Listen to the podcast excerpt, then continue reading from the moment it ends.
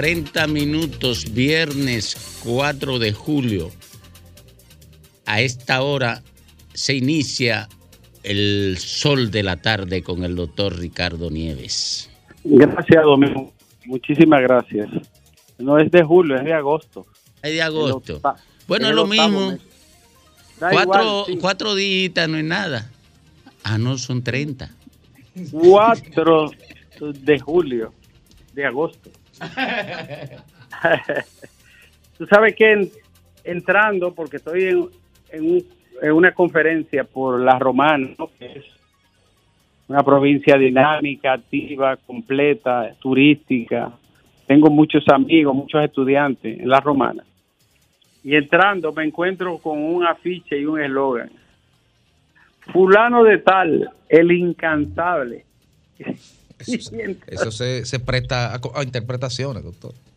El incansable. Y entonces, más adelante, el mismo afiche, pero acompañado de otro. Parece que aspira uno a un, puesto y otro a otro. dice, fulano y fulano, los incansables.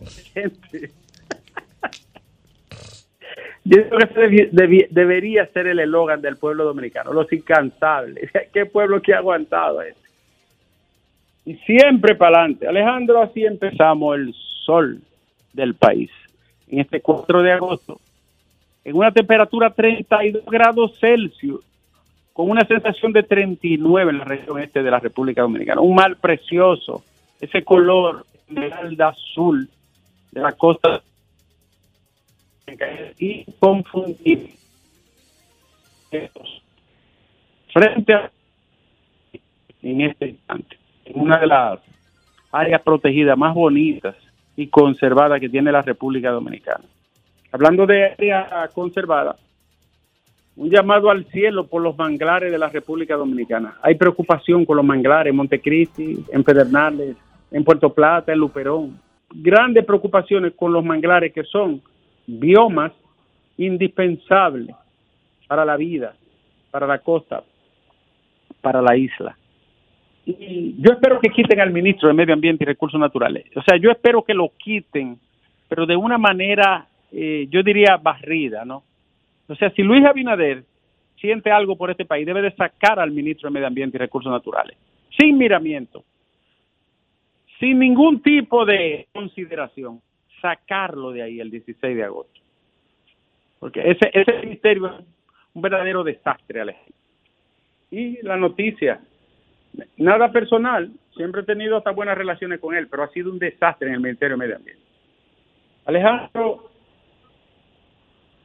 el caso que llama la atención y centra la atención de todo el país. El caso Gavilán. Qué vergüenza tan grande qué opio, qué horror. más de ocho mil fichas quitadas, Alejandro. O sea, le quitaron ficha a gente que andan entre nosotros honrosamente, violadores, narcotraficantes, sicarios, asesinos, ladrones, todo tipo de alimaña liberado de los archivos de la justicia, el Ministerio Público y la Policía Nacional.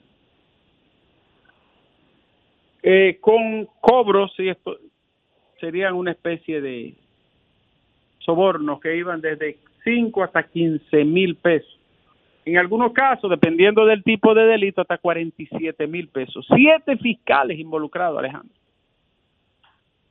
Siete fiscales. No creo que en América Latina haya un caso donde siete representantes del Ministerio Público estén metidos en una sociedad criminal a este nivel. Siete fiscales involucrados. Y, como si fuera poco, Alejandro, procuradores de corte. Por lo tanto, tendrán una jurisdicción especial y habrá que nombrar un juez para ello. Procuradores, Alejandro. Aplazado para el 25 de agosto, en otro orden, el caso Catleya, que es un caso de tráfico de seres humanos, explotación sexual y trata de blanca, que es un delito de lesa humanidad. Asimismo, Alejandro,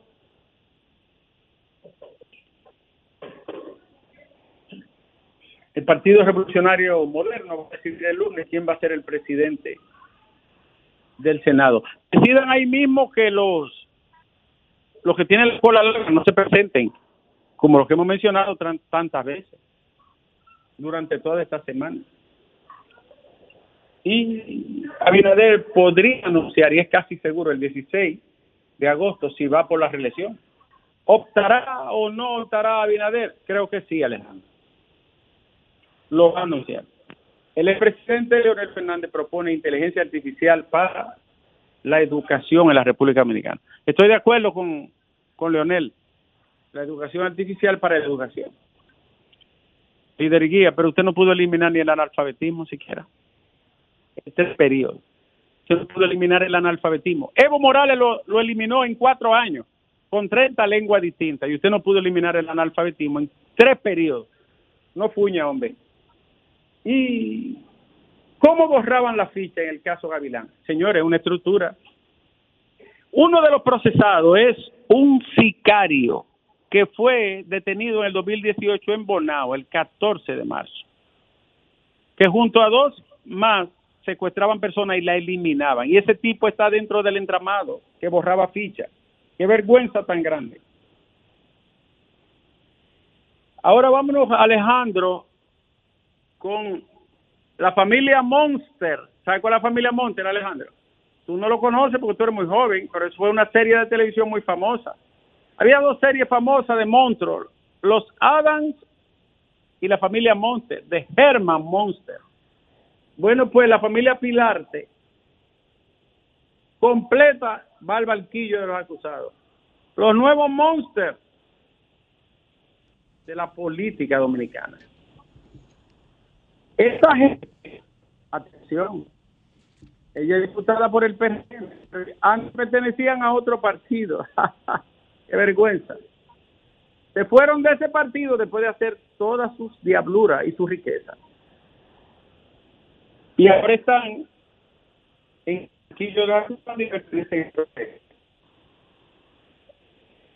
el escándalo terremoto de Colombia, el hijo de Gustavo Petro qué escándalo tan grande, pudiera dar al traste con el gobierno del presidente Gustavo Petro.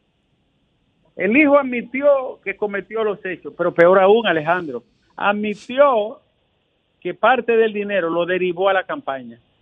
Si se comprueba que el presidente lo sabía o tenía conocimiento, aunque fuera de manera aproximada de que ese dinero era proveniente de esas acciones ilícitas, tú puedes estar seguro que el juicio político no se va a detener.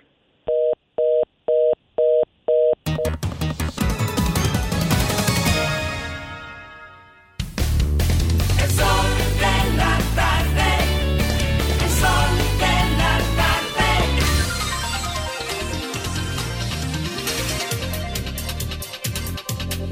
2.48 minutos de la tarde aquí en el sol de la tarde y seguimos, se que nos cayó la línea con el doctor Ricardo Nieves, pero estamos haciendo contacto. Querido Jovine, me encantaría que nos sirviera la información sobre el caso de la niña que no se refirió Nieves y que él le ha dado mucho seguimiento. Todos le hemos dado mucho seguimiento. Creo que tienes informaciones recientes. Sí, reci- ¿Qué tienes por ahí? Recientemente el periódico Diario Libre señalaba como noticia de último minuto que encontraron el cadáver de la niña de 11 años, reportada como desaparecida hace 11 días. Recordemos que, que la persona que presuntamente está vinculada a este evento de desaparición, habrá que ver las condiciones en que se encuentra el cadáver, está ya, tiene medida de coerción. Tenemos al doctor Ricardo Nieves en línea. Doctor, continúe, por favor. Decía sobre, para terminar la idea sobre la situación de Colombia, que es un caso escandaloso. Quedó De nuevo. Qué barbaridad. Eh, Túmbalo. Eh, eh, la señal, Ricardo, si nos escucha, tiene que estabilizarte. Hay que llamarme vía normal. Ok. Es, Es normal, normal, es esta, normal. esta vía es normal. Lo que pasa Pero que- ya te recuperamos. Ok, decía de Colombia que ese es un caso escandaloso. escandaloso. Un terremoto político.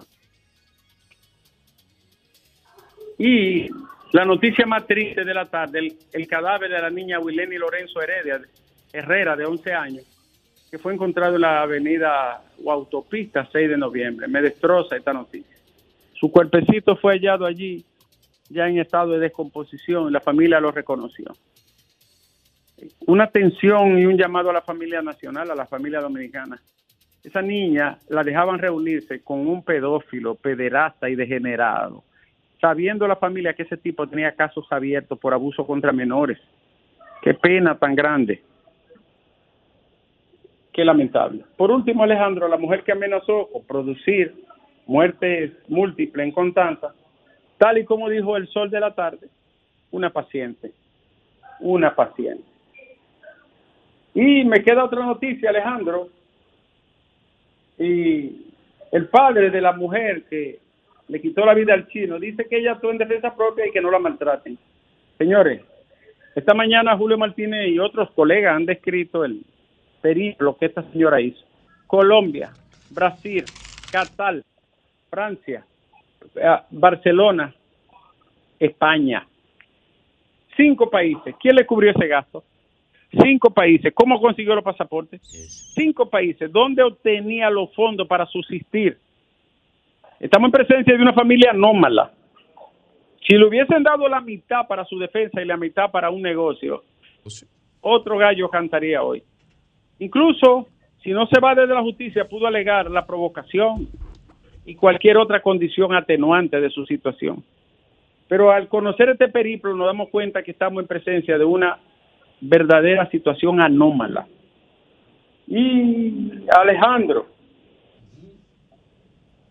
la ex nuera de Petro, para añadirle otro problema al, presidente colombiano, dijo que aquí todo estamos robando. La ex nuera. ¿Tú entendiste, Alejandro? Aquí robamos todo. Parece como si lo dijera República Dominicana. Y Alejandro, por último, hoy es viernes, Alejandro. Eh, la madre de un joven acusado de secuestrar una niña en Villa Altagracia dice, yo no quiero que me lo mate. Yo tampoco quiero que lo maten, señora. Pero yo tampoco quiero que él secuestre una niña, señora. Sencillamente. Ah, Alejandro, eh, hoy es viernes. En Bonao, en un programa, llamaron al aspirante a senador, actual diputado, dueño de, de una red de banca y de una lotería nacional en el país. Lo llamaron y le preguntaron, pero ¿por qué usted le paga por debajo del salario mínimo a, las banqueras que trabajan en, sus bancas? ¿Y tú sabes cuál fue la respuesta, Alejandro? Nómbrela usted y páguele usted. Aspirante. Retornamos al sol de la tarde a las 2.53 minutos. Y vámonos con la gente. Eh, en el portal de Somos Pueblo, Somos Pueblo, ¿verdad? Correcto. Eh, está una información que dice que el Ministerio Público halló en celulares de Miki López pornografía infantil. ¿Tú tienes ya más detalles? Sí, eh, pornografía, infa- pornografía infantil, uno pudiera pensar niños, niñas, no, niños, varoncitos, menores. De igual manera, se ¿Sí? extrae un video pornográfico infantil entre dos niños, ambos de sexo masculino. Así es, de sexo masculino. Bueno, o sea, vámonos por aquí. Eh, vamos a tener que analizar, eh, eh, vamos a tener que analizar el tema de la contribución de la clase política a la degradación social. Vamos a analizarlo más adelante. Se me ocurrió a propósito de una solicitud que me hiciera esta niña, ¿cómo se llama la, la hija de Zoila que estaba allí? Cristal. Cristal. Se me ocurrió esto. Vamos a tener que dedicar el segmento de la discusión, si mis compañeros y Claro. mi compañera están de acuerdo, totalmente. al aporte que están haciendo la, que está haciendo la clase política a la, decla- a la degradación de la República Dominicana. Parece que la clase política quiere ser parte de la generación a los foques. Buenas tardes. Adelante. Buenas tardes, Domingo. Habla Yudelka Domínguez desde Los Alcarrizos. Mire, yo tengo Los Alcarrizos, ¿cómo está la basura por ahí? Eh, como siempre, Anda, para el carajo. ya que nuestro queridísimo alcalde Cristian Encarnación no sirve para nada. Ajá. Nosotros tenemos un problema, parte de la basura, que es el arreglo de las calles, sobre todo en la autopista Duarte Vieja, en la vieja autopista Duarte. Entonces, eh, mi propuesta es que yo estoy dispuesta a llamar todos los días para darle la gracia del INE y pedir cuatro años más para Luis Abinader. Ah, bueno. Si, si nos arreglan, por favor, la calle autopista Duarte Vieja, que es un desahogo. inteligente, le dieron la y Yo estoy de mucho. acuerdo con usted. Y si, y si se la arreglan, eh, yo voy a decir igual que usted, cuatro años más, a coro lo vamos a decir. Y cuatro más uno personas de la tarde. Sí, Oye, y cuatro para el sol de la tarde. No, porque eso es para, el, no, eso es para el alcalde, que se va así, a pelado. reelegir. No, no, y uno Así para como- nosotros. Así como llaman del limón, yo también voy a llamar todos los días. Él, Todos se, los él se días. va a reelegir, él se va a reelegir, Cristian. Encarnación, ¿se fue ya? Él aspira y dijo que, y dijo que, él, que él, él va a pelear por eso. Ah, bueno. Dijo que va a pelear. Buenas tardes. Peña fue que dijo bonito algo el otro día. Buenas tardes. Ay, sí. Peña. Ay, sí, es. Ay, Dios mío, me dio aco. Buenas tardes. Buenas tardes, Domingo. Buenas Buenas tardes. tardes a Nuevo y a Ivón. Hola, Le habla- ¿cómo estás? Le habla Candaya aquí de Cabaret. Domingo, Sí. yo quiero explicar a la gente que los PRMistas nadie nos paga para que llamemos. No. Lo que pasa es que hay que defender la obra de- del presidente y lo que está haciendo. Ya. Por ejemplo, el presidente cuando llegó, el PLD pensionó 11 mil personas y este gobierno lleva 41 mil personas pensionadas. Sí, Pero en, también- en- en eso de la pensión Domingo, se la comió, se la comió. millones de seguro Senasa. Por un policía ganaba 8 mil pesos y está ganando 25 mil pesos en este gobierno. Entonces, eh, no, no es que nadie nos paga, lo que pasa es que hay que defender la obra que está haciendo Luis Abinader. Por eso nosotros pidamos a rodillas cuatro años más para el presidente Luis Abinader. Claro, y el de, y uno para nosotros. Sí, no, tiene- Buenas tardes. Buenas. Saludos, Sol. ¿Cómo están Adelante, mi querido. Eh, agradecido todo por, por ese programa tan maravilloso. Ivonne, Hola. encantado de, de- de escucharte cada tarde en el sol. Sí, Muchas ya, gracias. ya usted no tiene que levantarse temprano para escuchar a Ivonne. La puede Sí, escuchar sí. es reposando ahí en su casa. Así mismo es, Ese eh, fue el aporte de Antonio Espallá a esta sociedad. No, lo mejor, que- lo mejor que ha pasado. Wow. Eh, quiero hacer una aportación. Mira, usted sabe que lo que ha pasado con el Ministerio Público, con las personas que estaban quitando las fichas a los delincuentes, fue un paso bien aceptado por nosotros dominicanos. Y agradecemos a la Procuraduría y también al gobierno por eso. Pero quiero hacer esta, esta aclaración. Quiero que también el ministerio haga con aquellas personas que le están poniendo la, le están poniendo a uno la multa de más en la DGC, que también investiguen ese caso. Porque una persona que aparezca con cinco o seis multas sin ponerle multa, eso es un problema para nosotros. Claro. Yo Se ha sido- convertido en una agencia de recaudación. Sí, a veces Literalmente, va- es recaudación. A, a veces va a pagar una multa y cuando llega ya tiene siete y ocho. Usted, usted Es una extensión de la DGI. Sí, pero- bueno, pero- que, que- que investiguen pero eso para es una que... estafa, porque mira, eh, eh, en adición a lo que tú dices, Graimer, es peor que la DGI, porque la DGI lo soporta una ley. Entonces eso está matizado con una serie de gárgolas en acecho, que son muchos agentes de IGC que están precisamente cumpliendo con su rol recaudador, no, preve- no haciendo Sí. prevención. Sí, pero, pero es que si fuera una recaudación estuviera soportado en la ley, fuera racional. Es una estafa. Ah, bueno. Porque a ti te ponen ilegalmente una contravención falsa. Falsa. Para cumplir cuotas. Oye, no, para lo que sea, pero lo- el tema es que es una estafa, es una violación Sí. penal. Un atraco. O sea, no es simple y llanamente una injusticia, es una violación penal que está, que está cometiendo la autoridad, porque eso es estafa. Ahí hay falsificación y hay extorsión. Oye, eso, eso es más No, grave Domingo. que una simple recaudación, porque el gobierno puede poner tributos, ¿verdad? Y hay recaudación con injusticia, construyendo desigualdad, pero que te engañen, que te pongan un asunto falso para quitarte unos cuartos, eso es estafa. Domingo, y además los tributos que están en una ley están afectados a un fin, pero además son universales. Aunque usted lo paga o no lo paga, pero, pero está ahí, usted tiene que pagar eso. Pero no todo el que se lleva un semáforo en rojo le ponen una multa. La multa es arbitraria, es discrecional. En un país donde la operación Gavilán te muestra que la autoridad es la principal cómplice de la comisión de los delitos. Pero una vez se descubrió hace un tiempo. Lo de la tiene- comisión. Que había no, tiene nada, no tiene nada que ver con esta gestión, con una gestión pasada. Que se descubrió lo que, preguntaste aquí, que ¿eh? había, que había un fraude Sí, montado y una estructura, ¿no? una estructura de Sí. cogerse los dineros de las multas. Eh, eh, y hubo una despedida, creo que de un coronel en su momento. Pero lo malo no es eso, lo malo es que cuando se aplican esas multas, tú entiendes o mira como si es un proceso selectivo. O sea, tú ves un dueño del país, ¿verdad? No hay ni que decir su nombre, parado, parado en el medio de la calle a la hora de cruzar el semáforo y no le ponen una multa. Claro. Más sin embargo, si va una joven en un vehículo que va a su trabajo, Pisa la dos observa, pisa. Sí. dos, pulga- dos Sí. pulgadas, no, frena antes de llegar y ya tiene una multa. Yo además depende- la raya además- que está antes de la raya de cebra, una noche como a las 9. Y un, y un agente que estaba allá en la, en, en oscuridad que Una gárgola. y yo parado ahí en mi rojo ahí parado ahí esperando que cambie. Cuando cambió arranco. Me sale este hombre a, a medianoche. Uh, digo a la derecha digo pero ¿por qué usted pisó la raya pero cuál raya de cebra si yo no la pisé. Yo estaba pendiente de un motorista que estaba al lado mío.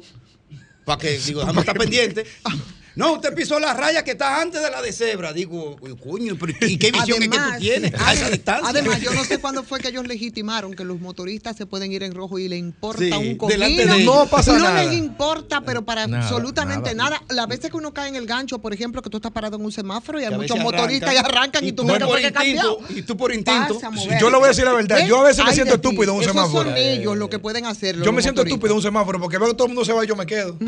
Buenas tardes. Adelante. Muy buenas tardes. Adelante. José López, desde aquí de los Alcarrizos. Adelante, López. Miren, esto nunca se había visto, el tema este del arreglo que le están haciendo, el reembolsamiento que le han dicho a, las- a las escuelas.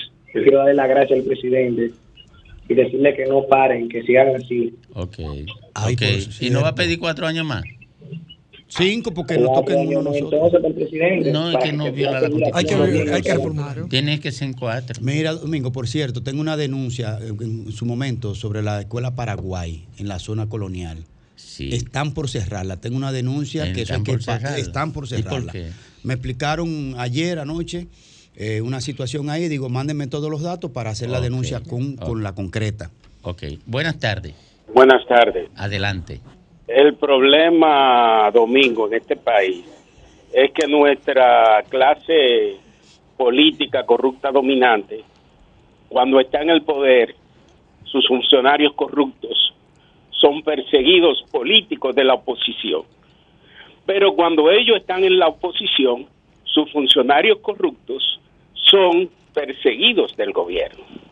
Por eso es que este país no avanza. Así es. Buenas tardes. Buenas tardes, Sí, adelante. sol de la tarde. Adelante. Leana dice Maimón Bonao. Adelante, Maimón. Para hablar eh, a las personas que llaman, que dicen, digan, no, que el PRD no está haciendo nada. Si el PRD, el presidente, está haciendo una buena gestión, hay que darle las gracias por ello, porque realmente aquí en nuestro pueblo, él está trabajando, ha hecho muchas obras y está trabajando muy bien para nuestro municipio. Bien. ¿Y no va a pedir cuatro años más? No, no voy a pedir cuatro años más porque ya eso, es, eh, eso lo tiene. Hoy, eso lo tiene. Eso por no darnos Eh, dile a él que se acuerde de que uno es de nosotros. Miren, eh, como, como, como están tan activos, vamos a tratar de conversar eh, con la gente de nuevo a las 4. Vamos a hacer tres secciones de, de participación de la gente a partir de hoy. Mientras tanto, nos vamos con el señor Alejandro, Alejandro el malo, no Alejandro el grande, sino el malito.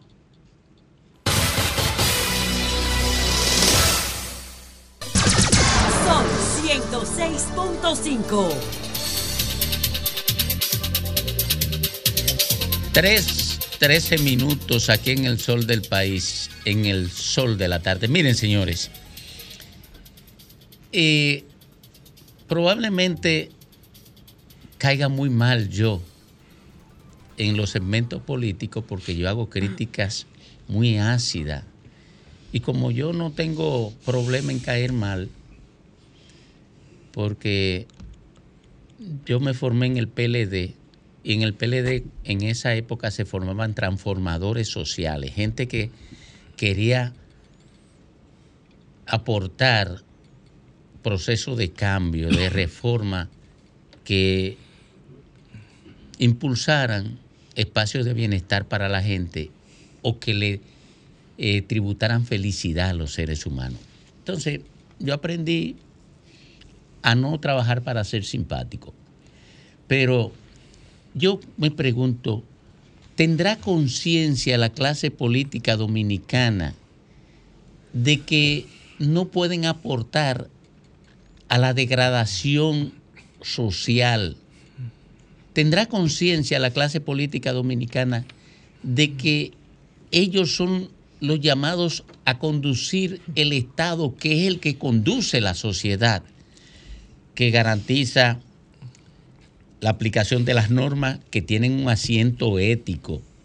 Las normas tienen un origen ético porque se construyen sobre la base del horizonte del deber. ¿Tendrá conciencia la clase política de que no pueden plantear la degradación institucional como objetivo permanente? ¿Por qué? ¿Por qué hago esa pregunta? Miren, Aquí la clase política construyó un régimen de corrupción que implica apropiarse de los recursos colectivos, que son los impuestos, apropiarse para el enriquecimiento particular y después instaló un régimen de impunidad para proteger un derecho que solamente existe aquí, el derecho a robar.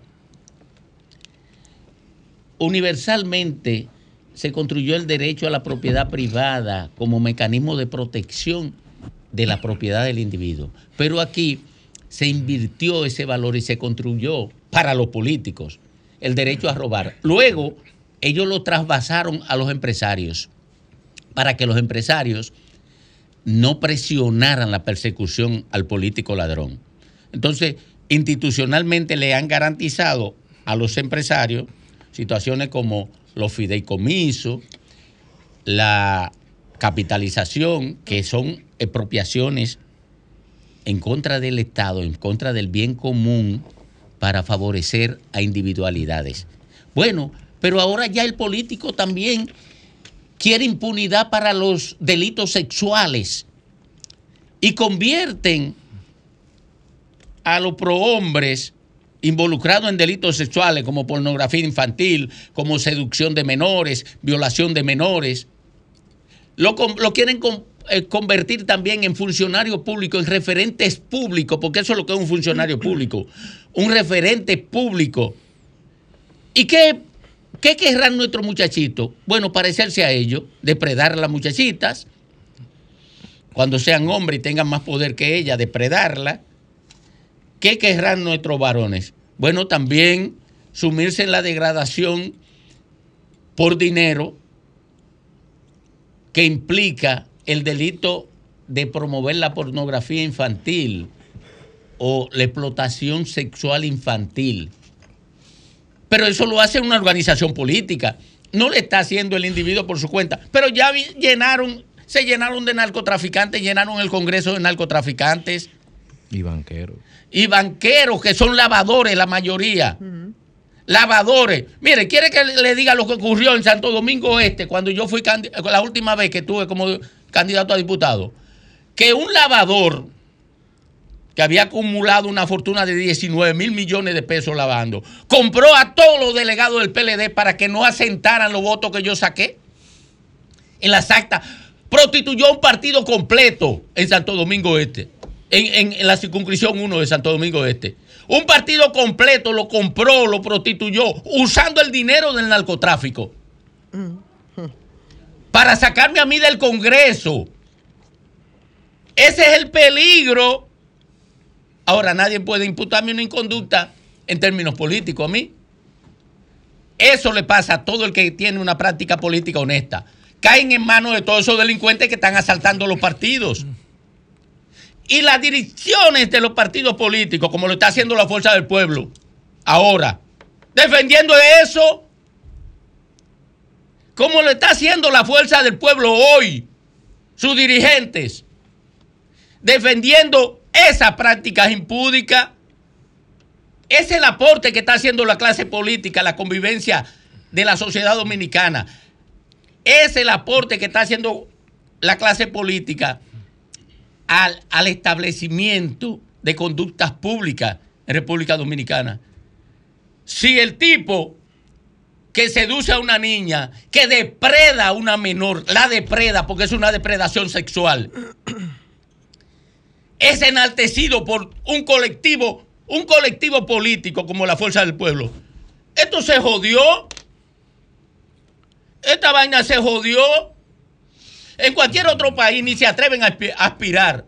Un narcotraficante no se atreve a aspirar. Cuando lo descubren se esconde. Y renuncian. Y renuncian. Un depredador sexual no se atreve a aspirar en ningún otro país. Eso nada más se da aquí. Pero peor,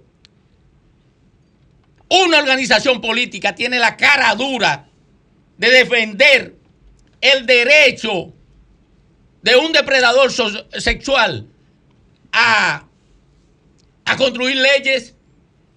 ¿Cuál es la, perdónenme la expresión, cuál es la maldita ley que va a contribuir a construir él? La ley de la impunidad. Disfrutó de la impunidad en un acto de depredación sexual y a lo que va al Congreso es a construir leyes para la impunidad en otros actos impúdicos, en otros actos eh, eh, contra la moral, contra la buena costumbre, contra la equidad, contra eh, la propiedad privada o contra la propiedad pública. Ese aporte que está haciendo la clase política de República Dominicana debe parangonarse con el oprobio mayor de degradación concebible, porque se supone que ellos van a administrar un Estado que va a perseguir el delito, no a promoverlo. Por eso ustedes ven lo de la, lo de, lo de la Procuraduría. 8 mil fichas borraron. ¿Ustedes saben lo que significa eso? Una industria. No, que nosotros estábamos negociando con delincuentes sin saberlo porque la institucionalidad que debíamos que debía ponérnoslo a nosotros en la vista estaba implicada en eso. Eso es consecuencia de llevar a puestos públicos a personas degradadas. Por eso hoy tenemos el único caso en el universo de persecución de un procurador general de la República. El único caso en el universo, ahora mismo, de persecución de un procurador, porque llevamos, la clase política lleva degradados a las posiciones públicas. Y el Congreso se ha convertido en un muladar por eso. Y ellos tienen derecho y se sienten protegidos por la institucionalidad a convertirse en prototipo de la degeneración pública y privada. Por eso yo creo que nosotros tenemos que tener fresco en la memoria algunas actuaciones y algunas acciones. Y tenemos que tener muy fresco en la memoria cuáles son los, los actores que políticamente nos están ofertando. Por eso yo soy muy reiterativa con la gente. Porque nosotros tenemos los mismos políticos que se, que se reciclan y, y- tú lo ves como recorriendo la galería de los examores del que más o menos me conviene. Y a mí me dicen, en mi caso, cuando yo digo, pero ven acá, aquí hay gente que tú no ves, no encuentras una seña de que podría ser gobierno distinto y tú tienes que necesariamente recordar. Por ejemplo, ahora que estamos haciendo la referencia del caso de Leonel Fernández, que se dice que de la oposición es el que está mejor posicionado. Señores, nosotros no podemos olvidar toda una retaíla de acciones que durante esos gobiernos, en el tiempo relativamente corto, se produjeron. Oye, la degradación viene, Domingo, eh, no solamente con esas acciones que tú citas perfectamente, no, viene desde la prensa. Señores, no podemos olvidarnos el pagar para no matar y ahí, ahí comenzó una nueva forma de gobernar, arrodillando a la prensa. El caso El Peme, caso Peme. ese que escribió el poeta Juan José Ayuso, ese libro que dice pagar para no matar, y ahí se plegaron y ahí se arrodillaron. Y la conciencia crítica de los periodistas y el papel que han debido jugar de muchos comunicadores que vieron en esto una posibilidad simplemente de plegarse para seguir reivindicando lo que en ese momento, señores, fue parte de esas políticas, no podemos olvidarlo. ¿Cómo me puedo yo olvidar frente a esa oferta del caso PM? ¿Cómo yo me puedo olvidar, señores, de 30 millones de dólares que la Sunlan se tragó? Yo no sé si fueron culpables los que son referidos en ese caso, yo no lo sé, no me dieron la oportunidad y me quedé con la duda, porque simplemente el caso no se conoció por el tipo de instituciones y de poderes que nosotros hemos estado estructurando.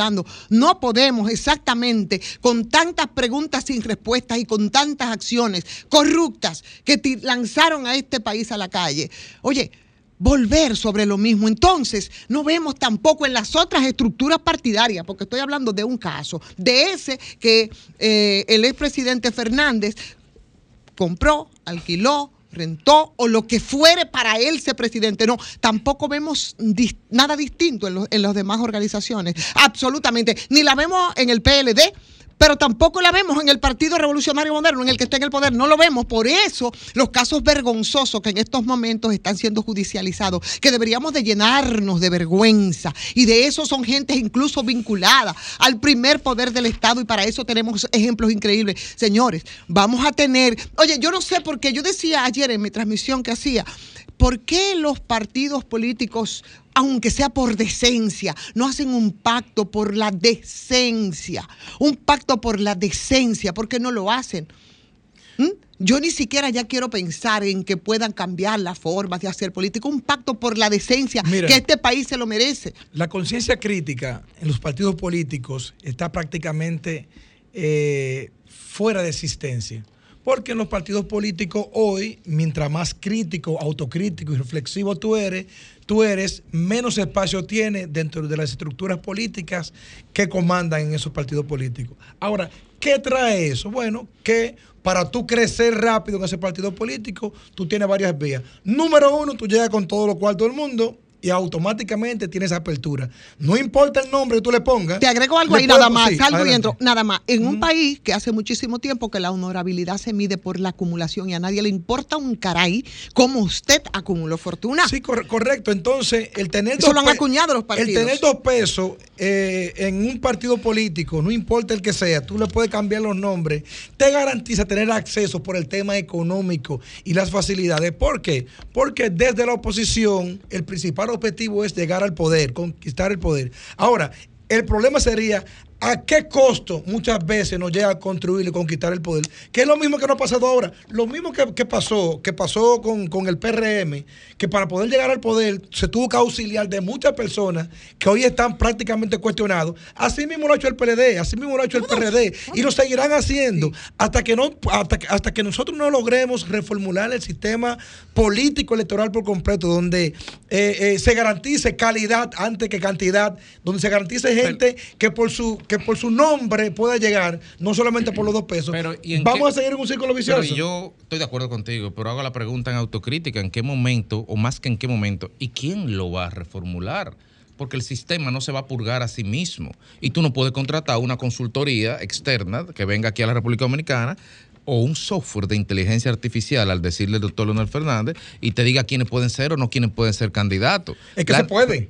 Espérate, yo no estoy, espérate, yo estoy partiendo la premisa del reconocimiento del, del problema. Porque lo que estamos viendo ahora mismo, y es lo que dijo Domingo ahorita, los políticos ni siquiera se toman el tiempo de leer el último latino barómetro y no se están dando cuenta del, proceso regional de degradación sistémica que hay de la, de la política y en torno a la política. Y Colombia es el más recientísimo ejemplo de la semana pasada, que está casi al borde de un precipicio de gobernabilidad. Y los políticos están actuando a ver a quién yo llevo de candidato, a que si el tuyo, a que si el mío, a que si yo tengo un violador y tú tienes otro. Y están dándole la espalda a una realidad que nos va a golpear en la cara en el 28 o en el 32, cuando se llegue al punto total de saturación del descreimiento. Pero de lo la que viene es peor. porque es una espérate, ruptura del bien, sistema. Lo que viene es peor. Pero lo, lo es que, Venezuela. lo que estamos viendo. Eso es peor. Juan lo que- trataba de explicarlo Cuando de alguna perdón, cuando tú ves el, el- el- el comportamiento de, Venezuela. de la juventud Claro, en una estos ruptura del sistema. Cuando tuve el comportamiento de la juventud en estos tiempos, que aquí a cada rato vimos hablando de eso, eso no es más que el reflejo del, del ejemplo que ellos ven. Porque yo te voy a poner un caso. Aquí estamos hablando de un diputado que quiere ser alcalde de la circunscripción de Santo Domingo Este. Perfecto, que hace 14 años. Bueno, debería hacerlo con una voz más dramática para parecerme ayer. Hace 14 años, hace 14 años. Pues mira, hace 14 años, la otra cara de la moneda, que cuando ese señor renunció a la diputación y a la jurisdicción privilegiada, no hubo un ministerio público que le dijo, ve acá, No, siéntateme ahí. lo Porque hubo una... esposa. No, pero está bien, es un problema del partido. Sí. Es un problema de los PRDistas, que hicieron esa vagabundería que siempre hacen. Y que es una práctica de la clase política dominicana, de es- eh, familiarizar los puestos de, de electivos. Pero lo que pasó ahí, lo que debió de haber pasado, es que el Ministerio Público de entonces, y averíguate quién fue el procurador en el 2009, en el 2006-2012, el procura, el- la Procuraduría debió haberle dicho a ese ciudadano que no tenía jurisdicción privilegiada en ese momento, porque había que renunciado a ella, ven acá, rinde cuenta. No, lo dejan pasar, porque es una complicidad del sistema que hay. No nos vamos a cansar de recordar al profesor Juan Bosch cuando trataba de explicar de por qué la arritmia histórica de los procesos en la en nuestra en, en esta parte del, del- de Latinoamérica La insularidad. en la Aquí en el insularidad eh, él decía lo analizaba con la tardi- la tardanza con que llegaban los procesos que ya iban en ola baja, descendente en toda América Latina en tierra continental. Y entonces él decía que teníamos siempre un retraso, que rondaba entre los 10 y 15 años. Yo creo que no es cuándo se va a fracturar el sistema de partidos, no es si se va a fracturar. El sistema tradicional en República Dominicana es cuándo, es la, es la conclusión de la dialéctica histórica que Juan Bosch trataba de explicar para el caso de la ruptura del sistema de partidos. Yo no estoy de acuerdo en el planteamiento, por ejemplo, que, que- hace Domingo, por ejemplo, eh, de, de solo atribuirle eh, el tema del colapso del sistema de valores y de corrupción de la República Dominicana al sistema político, de los políticos. No, es un sistema generalizado con metástasis en todas las instancias del Estado dominicano que se incluyen los políticos. Pero los políticos son la guía de la sociedad. Espérate, no, espérate, no, porque hay algunos que se quedan en el sector empresarial, que es, pero activan tan políticamente como otros Pero no- para hacer negocios. te el hacer negocios. pero no generales. El sistema Te judicial no forma dato. parte. de- Espérate, espérate, además, no, el no, sistema, de lo- el sistema, el sistema judicial Oye. no forma parte del sistema partidario Pero oye político dominicano oye esto, y son parte del proceso y de la degradación. Y la Iglesia Católica. Eso, la Iglesia Católica, la también. El Fuerzas presidente del sistema judicial es la quinta Aquí esencia de nunca los había políticos en caído, este país. aquí nunca, óyeme, aquí nunca había caído no, preso eso un no es- procurador, Sí, pero- ni nunca había caído preso un general, mayor general activo y varios generales como hay ahora presos. Exacto. Porque a, lo- a, lo- a, lo- a los, a los militares, a los mandos militares de las Fuerzas Armadas y la Policía Nacional, nunca se le pasan auditorías financieras Ahora, ni de, ni de cuando tú corrupción. buscas son Oye, pero lo que pasa es que estamos hablando, estamos hablando de los Cuando tú poderes buscas son advenedizos, son Perdóname, los perdóname, partidos. pero, pero acá, ustedes porque son hombres que me van a apabullar, espérense, Oye, que voy a yo- aportar. a ti, pero a ti, a ti, a ti, no, te deja Oye, apabullar de nadie. No, te apabullar de nadie. pero voy a decir lo que pero tengo hace rato por intervenir para aportarle a Grainer. No, no, para que- interrumpirme, es que para, no, hombre, aportarte. pre- precisamente que se trata de esos poderes, que son poderes fácticos, que son permanentes, que lo necesitan desesperadamente los partidos, que todos lo tienen. Y Todo. Que no, y Es que no es solo es el el, sector sistema que está empresarial, dañado. Porque aquí nadie habla de la iglesia católica. Claro o de las- sí. No, no, de las iglesias. De ni las nadie iglesias. habla de los militares y todos se los procuran de cualquier manera y hacen ricos al vapor cuando llegan sin eso. Yo tengo una denuncia, ahí, por ejemplo, de, de- de una instancia peca- pequeña del Estado, una instancia pequeña del sistema de organización social, que es el caso, por ejemplo, de Isabel Villas, ese conglomerado de residencial, De élite. de élite, que por el hecho de que la dirige la Junta de Vecinos tiene un problema ahí de búsqueda, de corrupción, de extorsión, de chantaje. Entonces, hasta en la Junta de Vecinos de, de un edificio, de un Se condominio. expresa la corrupción. Se expresa la corrupción en el manejo de la cuota. No, es que es de- sistémica, es sistémica. Entonces, entonces, esta sociedad, cuando se fracture completamente, entonces vamos a pagar las consecuencias de todo lo que estamos diciendo, garganta en cuello hace mucho, que vamos a llevar a esta sociedad al colapso. Domingo, los partidos están en crisis en República Mira, Dominicana, mira. después de todo lo dicho. No, no están en crisis, están en confort, porque ellos se han aco- acomodado a la degradación. Y lo, oye, el pensamiento moderno construyó el Estado y lo puso para que dirigiera la sociedad. Y construyó un esquema que garantiza que los políticos sean los que dirijan el Estado. En consecuencia. Dirigen el gobierno, Domingo. Oye, no, el Estado. El Estado es el armazón que conforma la institucionalidad. Pero no solo lo dirigen los políticos. No, lo dirige. Es, es- oye, El poder. El, el poder. Y el poder no siempre el poder lo- depende político del Estado. está en manos Los de los empresarios políticos. Está en manos de los políticos y conducen el Estado. Pero cuando la gente Oye, decide puede oye, cambiar. Y mira eso. cómo se construye. Eligen los legisladores y conforman el primer poder del Estado. Lo eligen los políticos. Los partidos políticos son los únicos que tienen, eh, de acuerdo con la institucionalidad, poder para presentar candidatos legislativos. Entonces los partidos políticos. Los partidos políticos son los únicos que pueden elegir presidente y el presidente nombra los funcionarios No, administrativos perdóname, del Domingo, Estado. discúlpame que te interrumpa. Los partidos son los únicos que pueden proponer candidatos Sí. a la presidencia y agarran mucho empresario y con su poder económico y mediático manipulan a favor o procedentemente No. correcto frente a uno y lo impulsan y lo colocan. Lo que ocurre es que lo cooptan, por ejemplo, a mí no ningún empresario me hace hacer lo que yo no quiero. Pero tú eres una élite No, pensante. no, no, no. Ningún empresario, porque yo conozco mi papel como político. Ahora, lo que pasa es que los políticos se asocian con los empresarios corruptos para apropiarse cada quien de una parte del pastel colectivo y dejar al que no tiene poder sin nada.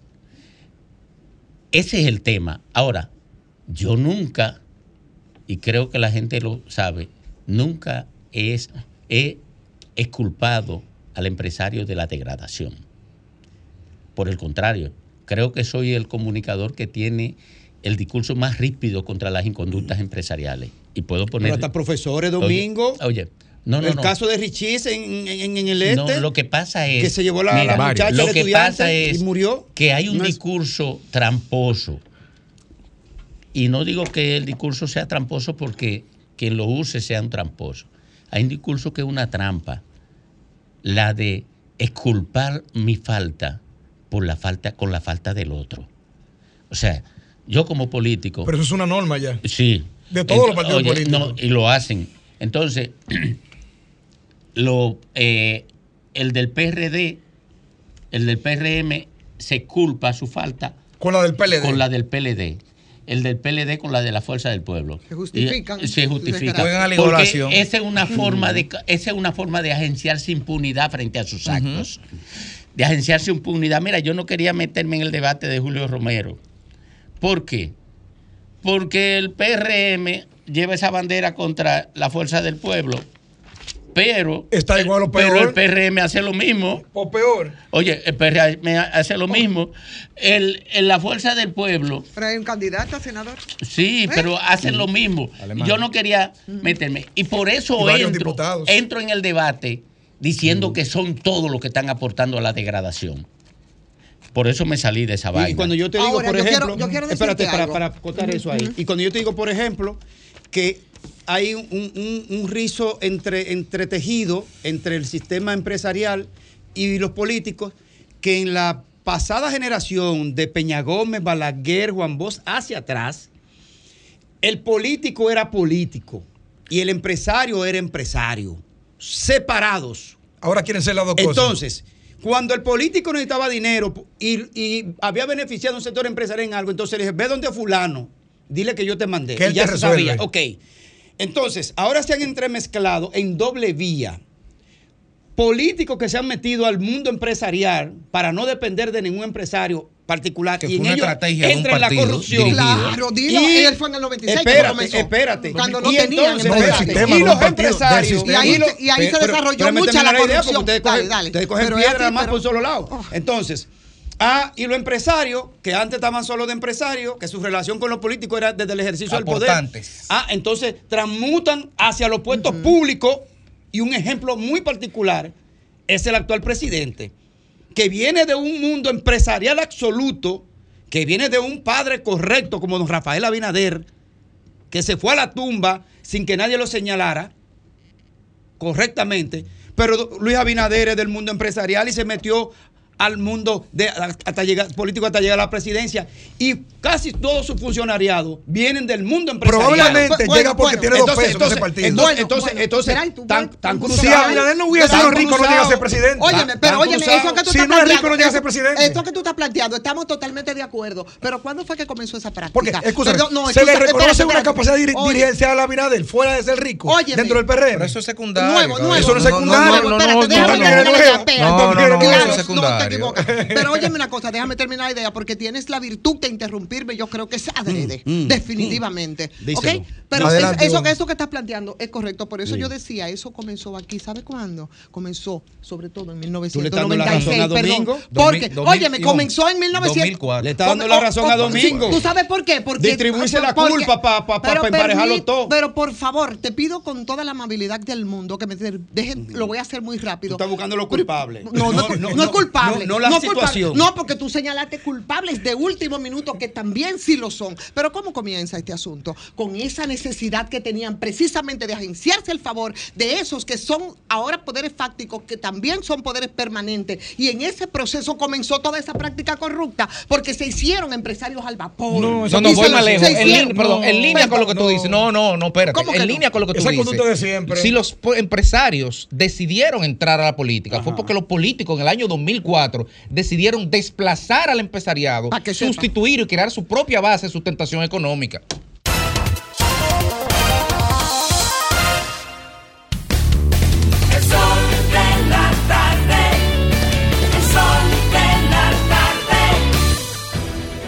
Sol 106.5, la más interactiva.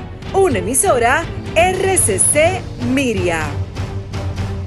Las principales figuras de la televisión de Santiago encendieron la radio y tomaron el control.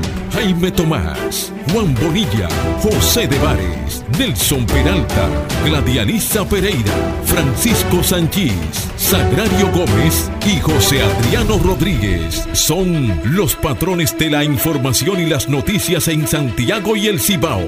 El patrón de la tarde. De lunes a viernes de 4.30 de la tarde a 7.30 de la noche por La Bacana 105.9 Santiago. Domingo, ¿cuál es la vuelta? Nene, y la vuelta. La calle limpia, la casa, la puerta. Nene, la vuelta. En estas elecciones, ¿con quién que tú cuentas? Nene, la vuelta. Empezamos hasta que cumpla 50. Nene, la vuelta. La vuelta, la vuelta, la vuelta, la vuelta, la vuelta. Nene, y la vuelta. La vuelta, la vuelta, la vuelta, la vuelta, la vuelta. Nene, y la vuelta. Nene y Alcalde 2024-2028 Distrito Nacional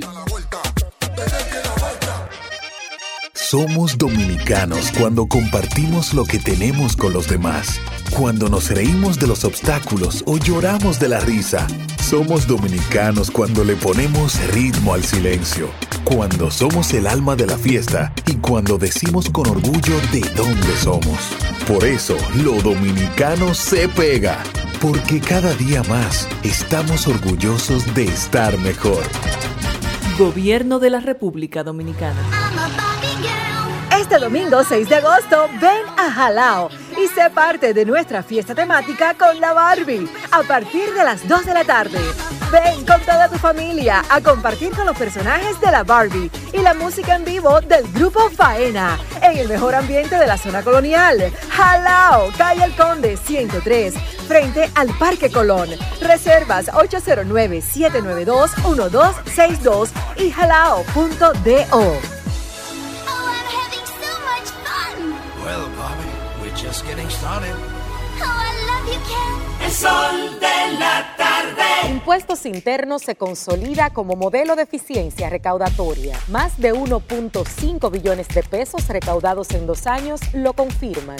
Somos más cercanos. 170 mil personas han recibido educación tributaria. Hemos mejorado más de 30 servicios en la oficina virtual, RNC en 24 horas y un facturador electrónico gratuito para MIPIMES. Avanzamos hacia la administración del futuro. Dirección General de Impuestos Internos, cercana y transparente. El sol de la tarde. Te saluda Idanis Rodríguez, comisionado del Departamento de Transporte de la Ciudad de Nueva York. El alcalde Adams y yo te invitamos a ser parte de Summer Streets. Este año estaremos en los cinco condados. En Queens y Staten Island el 29 de julio. En Manhattan el 5, 12 y 19 de agosto. Y en el Bronx y Brooklyn el 26 de agosto. Para más información visita nyc.gov barra diagonal Summer Streets. Te esperamos. Dar el primer paso nunca ha sido fácil, pero la historia la escriben quienes se unen a los procesos transformadores,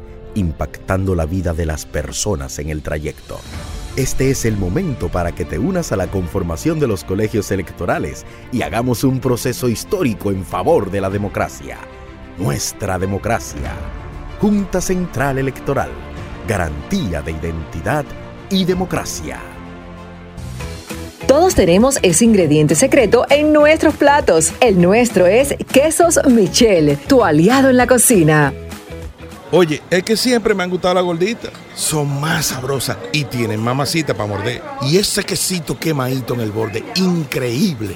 Atrévete a probar nuestra gordita pan pizza con el más rico queso mozzarella y provolón y tu ingrediente favorito hasta el borde. Hoy pide gorditas de Domino's. Domingo, ¿cuál la vuelta? Nene, y la vuelta. La calle limpia, la casa, la puerta. Nene, y la vuelta. En estas elecciones, ¿con quién que tú cuentas? Nene, y la vuelta. Empezamos hasta que cumpla 50. Nene, y la vuelta. La vuelta, la vuelta, la vuelta, la vuelta, la vuelta. Nene, y la vuelta. La vuelta, la vuelta, la vuelta, la vuelta, la vuelta. Nene, y la vuelta. Nene y Alcalde 2024-2028. Distrito Nacional.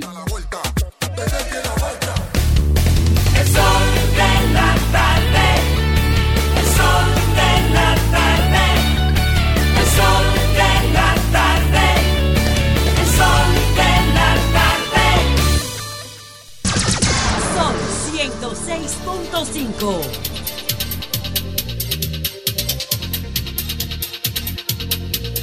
Dieciséis minutos completan las 4 de la tarde aquí en el sol del país, en el sol de la tarde. A esta hora, Ivonne Ferreras. Muchas gracias, Domingo. Saludos a todos mis compañeros, saludos a todos los que nos escuchan a esta hora de la tarde.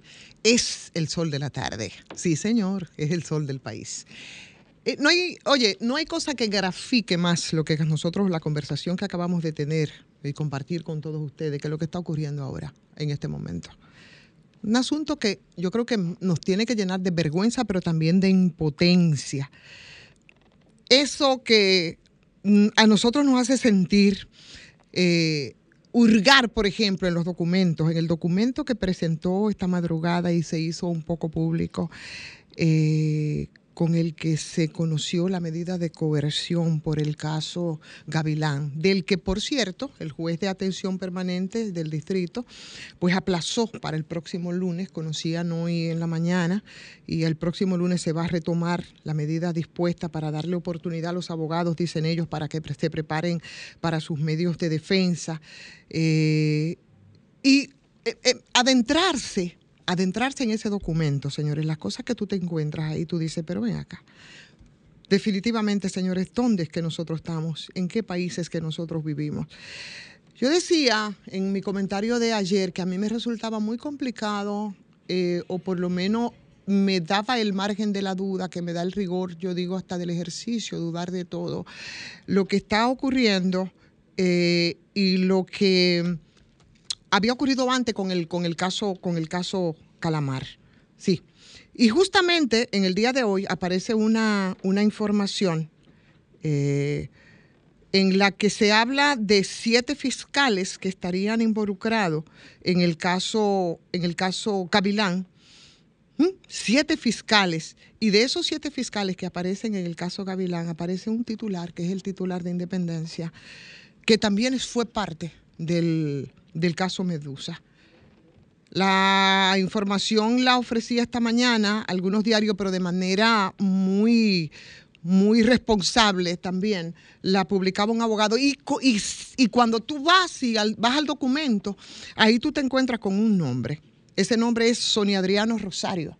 Sonia Adriano Rosario, que es fiscal y que en este caso aparece, eh, aunque no se ha revelado oficialmente el nombre de los siete fiscales de los que se ha hablado, en el expediente, señores, del caso Medusa, ustedes recuerdan que fue el que habló de y aunque él ahora va a ir como testigo, está para testificar en ese expediente, parte de las cosas que había dicho es de que él, eh, Jan Alain, le había puesto a firmar un documento para un asunto de un dron que se supone que era para unos fines, pero que después se determinó que era para un uso eh, particular y así está citado en eso. Pero yo me imagino que para que ese favorcito se lo pidiera en su momento el señor Yanalán, bueno, pues tenía que haber algunos niveles de confianza. Y si tú te vas al documento, el documento que hoy se hace público, eh, nosotros nos encontramos que en la página 10 del el documento de la Dirección General de Persecución del Ministerio Público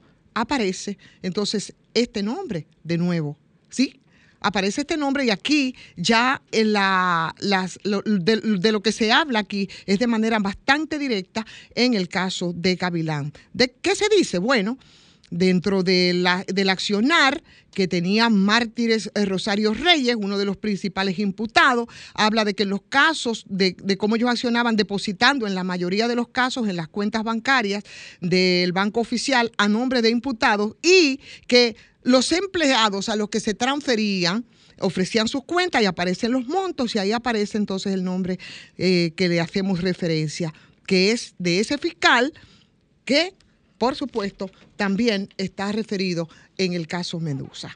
A mí, la verdad, yo decía, mira, hasta por, por, por olfato, o por la, por la experiencia que uno tiene en estas lides, me resulta bastante difícil que el caso Gavilán no encuentre algún punto de encuentro. Y aunque eh, no pueda judicializarse en este caso, pero las similitudes en estos dos casos yo creo que obliga a que nosotros nos mantengamos alerta con esa mirada sobre las imputaciones que ha hecho el ex procurador, que, ha hecho, que se ha hecho al ex procurador y lo que está haciendo la PETCA en este momento. El caso Medusa, hay demasiadas coincidencias y ustedes recuerdan a Forteza lo que se había dicho, que era el último eslabón precisamente por borrar informaciones en estos casos y ahí establece eh, que en la era de Jan Alain, bueno, pues se habían eliminado de manera intencional, igualito que ahora, la base de datos de servidores, de backup que estaban conectados a la línea para, para la acción de, muchos departamentos, en el que se incluía la dirección de prisiones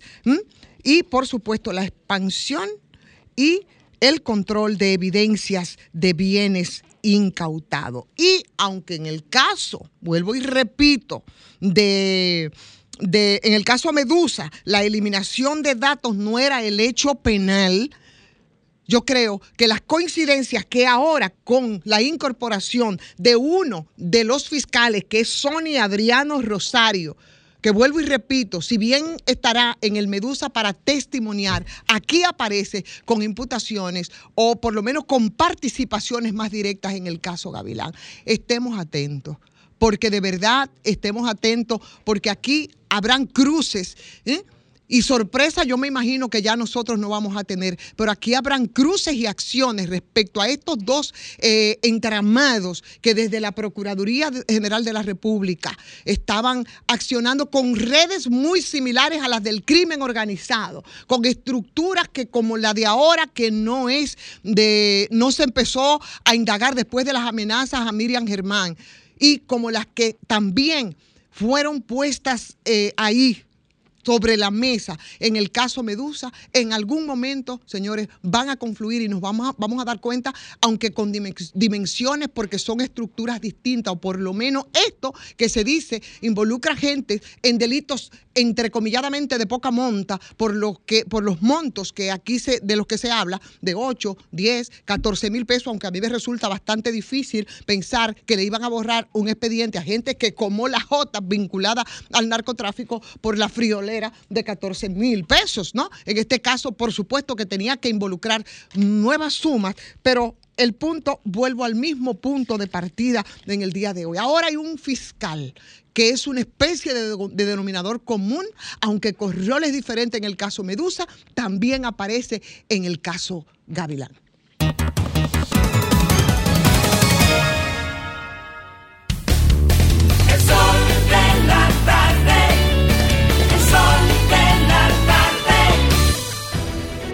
Sol 106.5, la más interactiva. Una emisora RCC Miria. Santo Domingo, ¿cuál es la vuelta? Nene, la vuelta. La calle limpia, la casa, la puerta. Nene, la vuelta. En estas elecciones, ¿con quién que tú cuentas?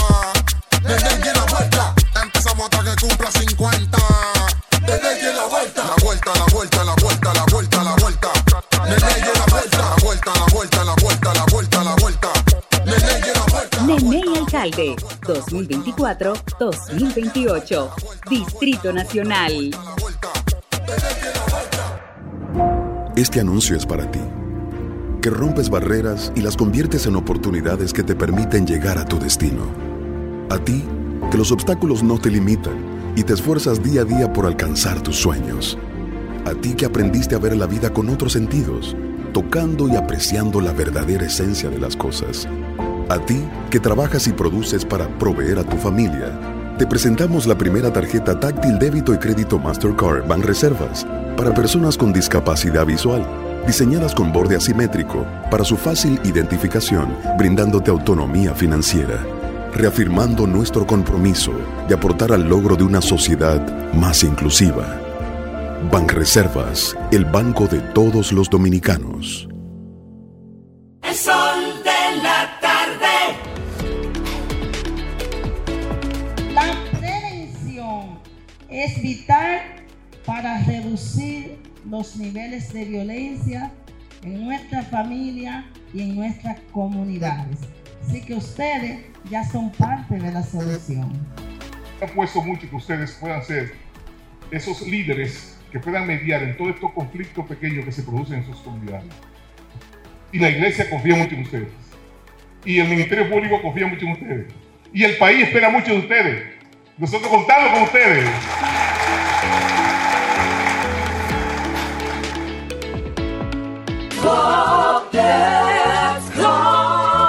Señor constructor, en el FOPECOMS seguimos avanzando y ahora estamos más cerca de ti en nuestra sede principal de la avenida 27 de febrero 272 esquina Rosa Duarte para servirte mejor y garantizar la protección de los trabajadores de la construcción. Recuerda que cumpliendo con la ley 686 garantizarás el futuro de tu servidor y el crecimiento de la nación. Fondo de pensiones de los trabajadores de la construcción más que pensión.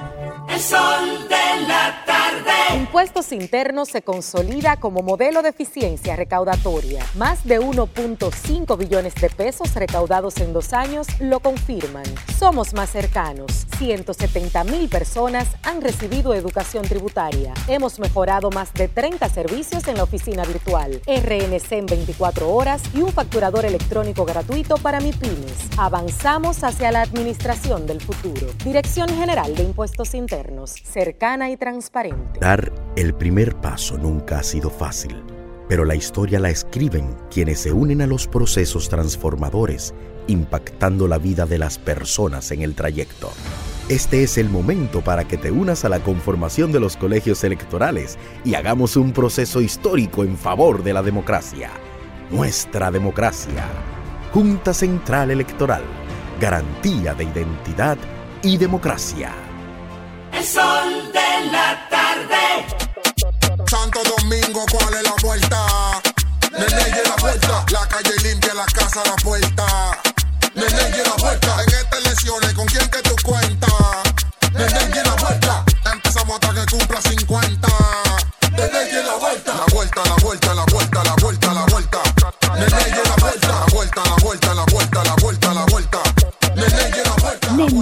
Alcalde 2024-2028. Distrito Nacional.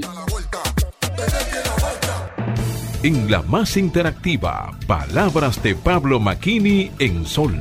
Las que siguen son palabras prestadas por viernes. Cuentan que en un vuelo Londres-New York, una señora a la que habían sentado al lado de un hombre negro le pide a la azafata que la cambie de asiento porque ella, cito, no puede sentarse al lado de una persona de ese color. La azafata le contesta que el vuelo está completo pero que irá a chequear. Los pasajeros observan la escena disgustados. La señora sonríe triunfal. Más tarde llega la zafata y le dice a la señora, cito, disculpe, efectivamente el vuelo está completo, pero encontré un lugar vacío en primera clase, solo que para poder hacer este cambio tuve que pedir autorización al capitán. Él me dijo que no se podía obligar a nadie a viajar al lado de una persona tan indeseable. Entonces, la señora intentó salir de su asiento, pero la azafata en ese momento se da vuelta y le dice al hombre negro, Señor, ¿sería usted tan amable de acompañarme a su nuevo asiento? No se puede obligar a nadie a viajar al lado de una persona tan indeseable. Palabras prestadas en viernes. La más interactiva presentó Palabras de Pablo Maquini en Sol.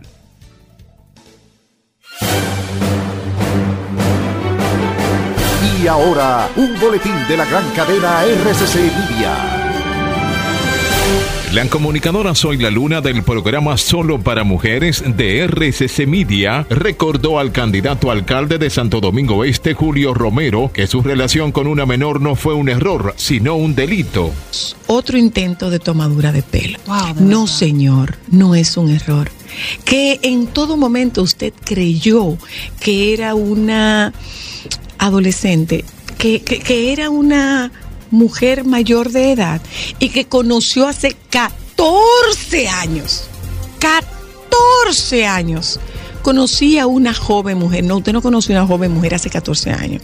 Usted conoció una adolescente de la cual usted se, usted se aprovechó. Por otra parte, reportan el hallazgo del cadáver de una menor en San Cristóbal. Esperan que las autoridades confirmen su identidad. Finalmente, el presidente de España, Alberto Núñez Feijó, declaró este viernes que trata de encontrar una alternativa de estabilidad y seguridad para los próximos cuatro años. Para más noticias, visite rccmedia.com.do. Escucharon un boletín de la gran cadena RCC Media. Sol 106.5, la más interactiva. Una emisora RCC Miria. El sol de la tarde.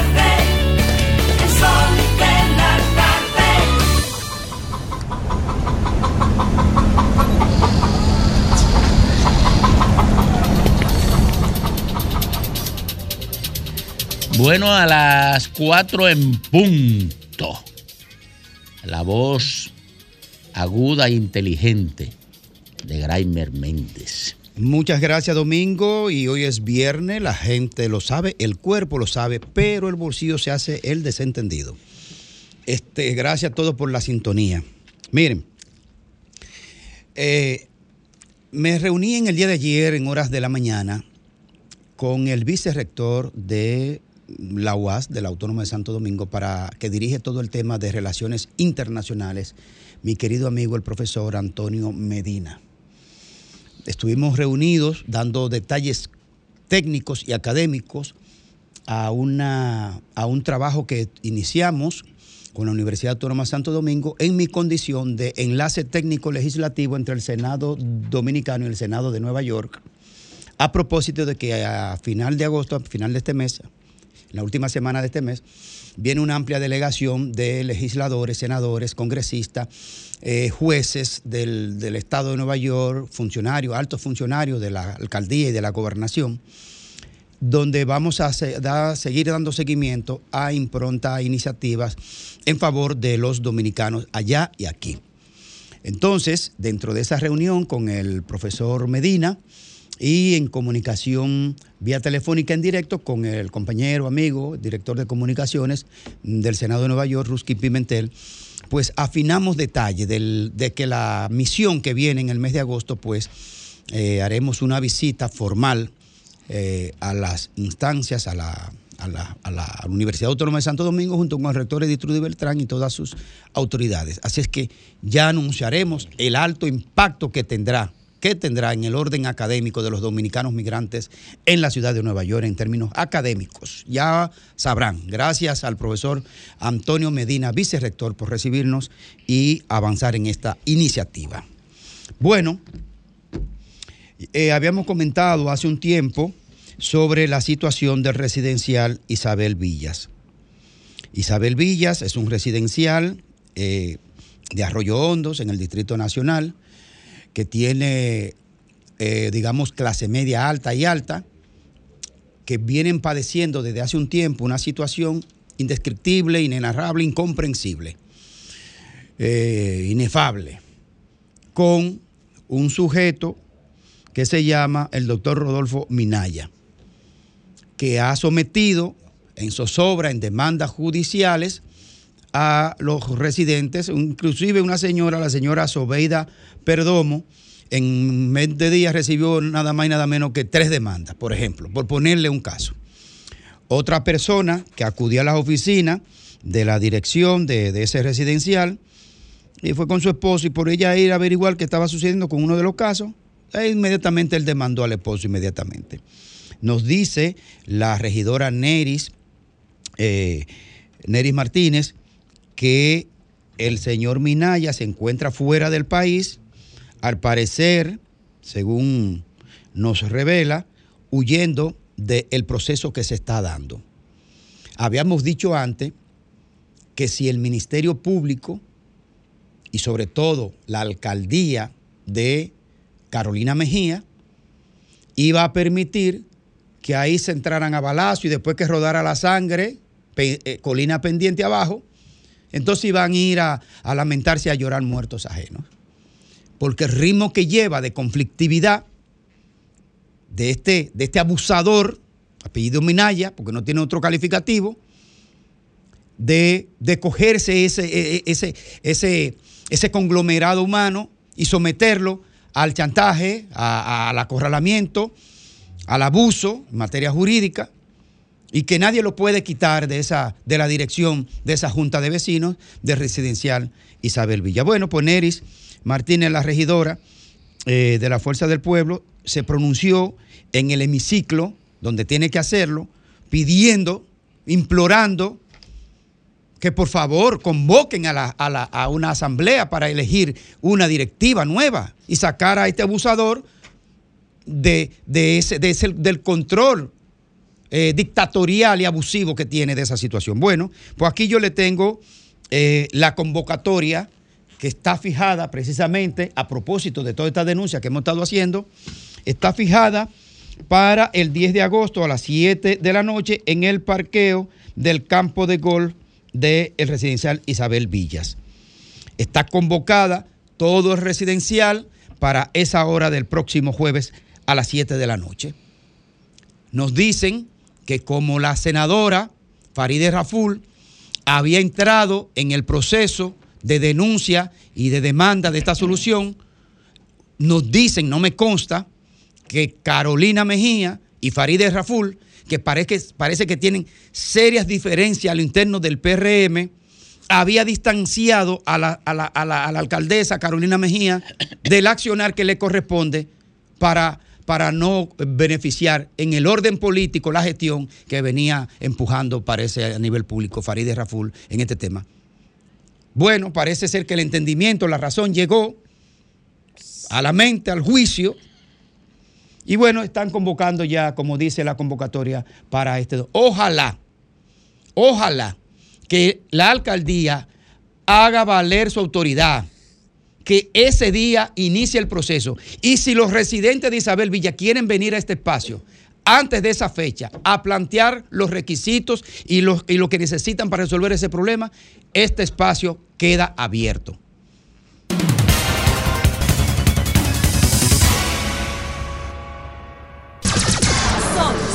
6.5.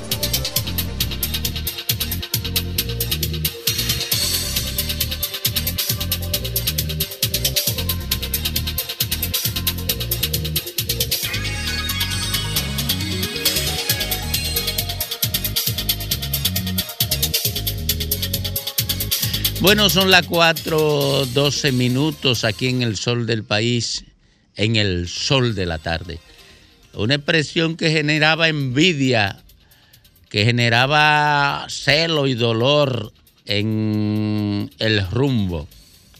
Las palabras iluminadas de Federico Jovine. Gracias, Domingo. Buenas tardes. Y buenas tardes, amigos que nos ven y que nos escuchan el día de hoy, viernes. Era nieve el que tenía. No, no, no, no, me doy por aludir. No, me recuerdo. Bueno, sí, era verdad. yo oía mal, yo oía No, no, no, eso lo es, son palabras de Guido.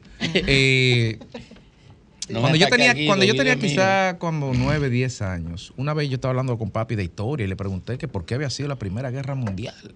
Y mi papá, que no tenía como esa presteza para hablar con, para entender que era con un niño que estaba hablando, me dijo, todas las guerras son por luchas de mercados. Un enfoque muy marxista. Evidentemente con el tiempo me he dado cuenta que es así. Al final de cuentas, todos los conflictos entre los países, entre las sociedades y entre los individuos, la lucha que hay por un punto de droga es por un mercado geográfico en un punto. Y eso se expresa también dentro de los países en la lucha entre dos grandes bloques, los exportadores y los importadores de productos. Argentina es uno de los mayores ejemplos. O lo vimos ahora recientemente con el conflicto de Trump con China, cuando le puso un arancel al, acero chino de un 25% contra viento y marea, con tal de salvar su industria. Aquí en República Dominicana en los 90 lo vimos con el desguace el desmonte y la quiebra intencionada del sector lácteo, bajo el argumento de que los dominicanos tenían derecho a beber leche más barata traída de Holanda, pero que se jodieran los productores de leche nacionales, no pasa nada. Y más recientemente, incluso, a propósito de hoy, Día Internacional de la Cerveza, en el caso de la cerveza, cuando vimos cómo fue desmontada la industria nacional y copada por el capital internacional, y que representó eso luego a la postre con el tema de los precios, el mercado y la capacidad de elección del consumidor, por no decir su captura. Hay sectores estratégicos, hay sectores estratégicos en muchas economías, las que son agrícolas, el sector agrícola, evidentemente, las que son monocultivadores, como nosotros en los 70, la caña era el sector estratégico. Otros, el acero es el sector estratégico. El, el gran problema de la guerra de Ucrania fue el acero ucraniano en Rusia esa fue la discusión en todo el periodo de eh, industrialización de Stalin y el eje central de la revolución industrial fue el acero. El acero sigue siendo un componente importante, incluso para países que no son grandes productores del mismo y que no tienen una cuota alta en la producción mundial. Sin ir más lejos, el sector construcción de la República Dominicana en el año 2023 tiene un, tendrá un peso proyectado de un 15% en el Producto Interno Bruto un 15% representado por 7.396 empresas.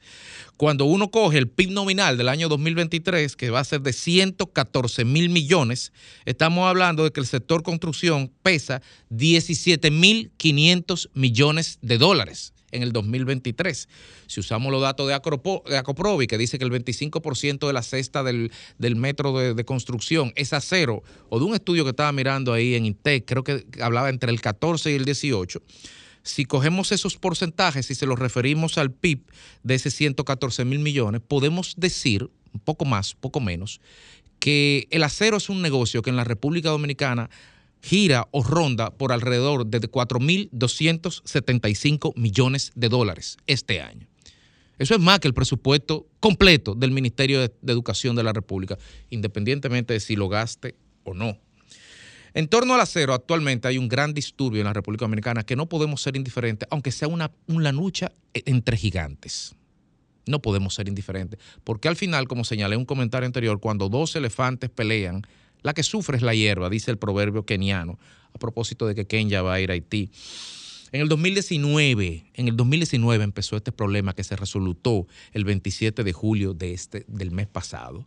Un problema en el cual los productores nacionales empezaron a darse cuenta y arguyeron de que las varillas y corrugadas de acero importadas desde Costa Rica específicamente estaban haciendo eran sujetos o beneficiarios de una práctica comercial denominada dumping, es decir, en el país de origen se favorece con subsidios o con medida de no cobrar determinadas partidas de manera tal de que el producto final que se venda en el país destinatario, es decir, nosotros, no cueste lo mismo que costaría si se vendiera en una ferretería del país de origen, descontando flete y, e impuestos estándar.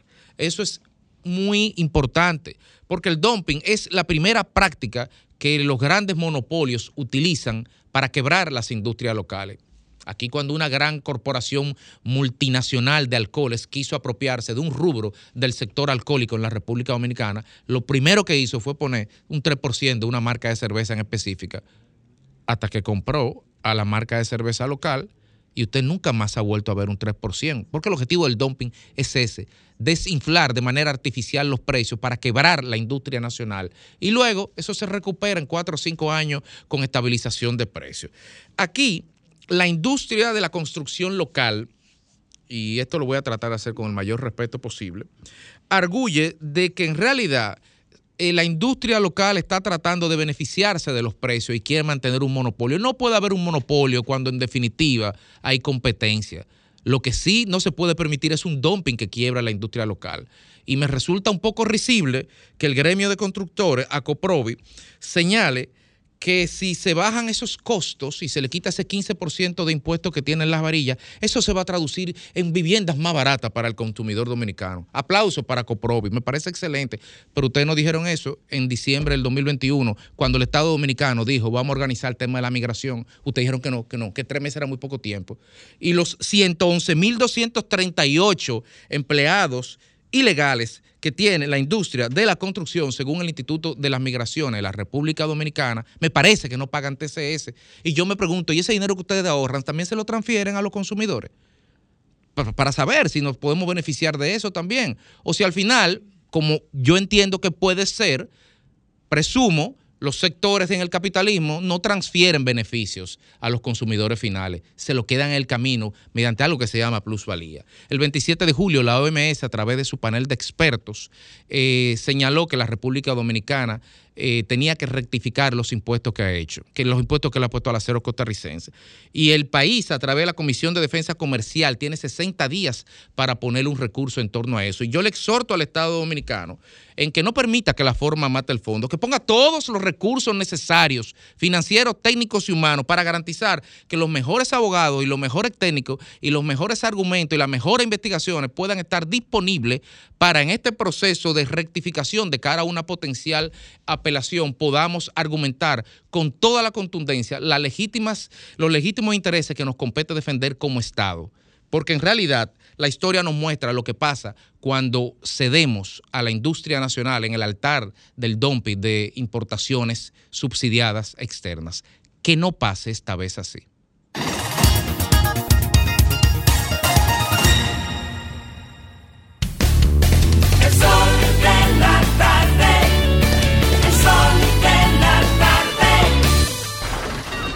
Comunícate 809-540-1065. 1-833-610-1065 desde los Estados Unidos. Sol 106.5, la más interactiva.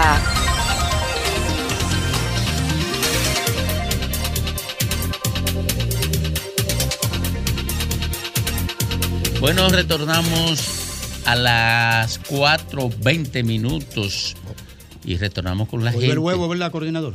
El, el huevo. Ah, no, pues me eh, a ti, oye, yo, yo fuera tú, Mira, hablara no, de hablara, no hablara de eso, porque fue la fuerza del pueblo que lo puso. Eh, estos conspiradores, limita no, no, porque yo no digo por eso. No, yo no estoy de acuerdo. Lo dije yo, yo lo dije. Pero tú yo no estoy de acuerdo. No, no, lo digo yo. No permita ese atropello. No, no estoy de Ah, acuerdo. porque fue Julio Romero. Fue Julio Romero que se nombró a sí mismo. Fue Julio Romero que se nombró a sí mismo. Dame el audio, dame el audio. No, no, porque yo no estoy de acuerdo. Yo lo decía en otra dirección. Y el nuevo, porque te, lo, también. te, te quieren pegar el huevo a ti y eso no se permite aquí. En virtud de que por orden de lea, Esos dos agitadores. por orden de lea, que es la que lleva la- en los cómputos, eh, los talentos no participan. No participamos en el Sí, huevo. pero de todo como que quiere. Pero yo dije la fuerza del pueblo, no Entonces Graimer que Méndez. ponga un brazo de distancia No, de- perdón, de, algunos Domingo. Yo respeto a mi de compañero. No te. Yo respeto a mi compañero. Todos vámonos con la gente. Vamos con la gente. mejor. Buenas tardes. Para yo no largarme de hoy. Adelante, no señor, no te puede ir. Saludos. 40 le minutos. habla, Hace falta. le Buenas habla tardes. Rey Méndez desde Villamella, Santo Hey, Domingo primo. Norte. Adelante, mi querido. Queremos agradecerle al presidente Luis Abinader por las obras que ha realizado en nuestro municipio. Calle asfaltada, escuelas, Muy bien, calle sanada, muy bien. entre otras obras. Cuatro años más para el presidente. Uno de Uno nosotros. nos- tres para Binader y uno para nosotros. Tres para él, nada más. Saludos, no saludos. Adelante. Directamente desde aquí de Lucerna. Lucerna. Con tanto problema que hay para uno eh, manifestarse por ahí, por esa plataforma, y, y esto es interactivo pagado por el gobierno, no dejan que uno llame. Aquí en el sector de Lucerna, eh, la luz está como un arbolito. Antes de ayer duró 24 horas sin luz este sector, que todo el mundo paga su luz. Yo mismo tengo tres negocios y pago alrededor de 20 mil pesos de luz. Y esto es increíble, una zozobra de vida. No, ya hoy pues se ha ido como cinco veces. Entonces no podemos darle cuatro años más, hay que No, es una estrategia. Domingo, es una estrategia para que la gente no pueda mostrar su- sus, Sí. sus quejas y ellos ocupan la línea también. Eso lo armó yo, vine. Fidel Guzmán llama. Y eso que usted no está diciendo la factura que está duplicada, triplicada, Muy una locura. Adelante, mi Carlos querido. Enrique de Pantoja. Hola. Un llamado para todos los dominicanos. Vamos a reflexionar con los políticos, todos los dominicanos. Por ejemplo, en nuestro barrio no tiremos basura en el suelo para poder reclamarle a los síndicos. Muy bien, Por ejemplo, no le faltemos al respeto a la policía para que las autoridades nos cuiden. muy bien, Otra cosa, no, no digamos que Luis Abinader es malo, que está haciendo un buen trabajo. muy bien. Buenas tardes. Buenas tardes. Sí, buena. Adelante.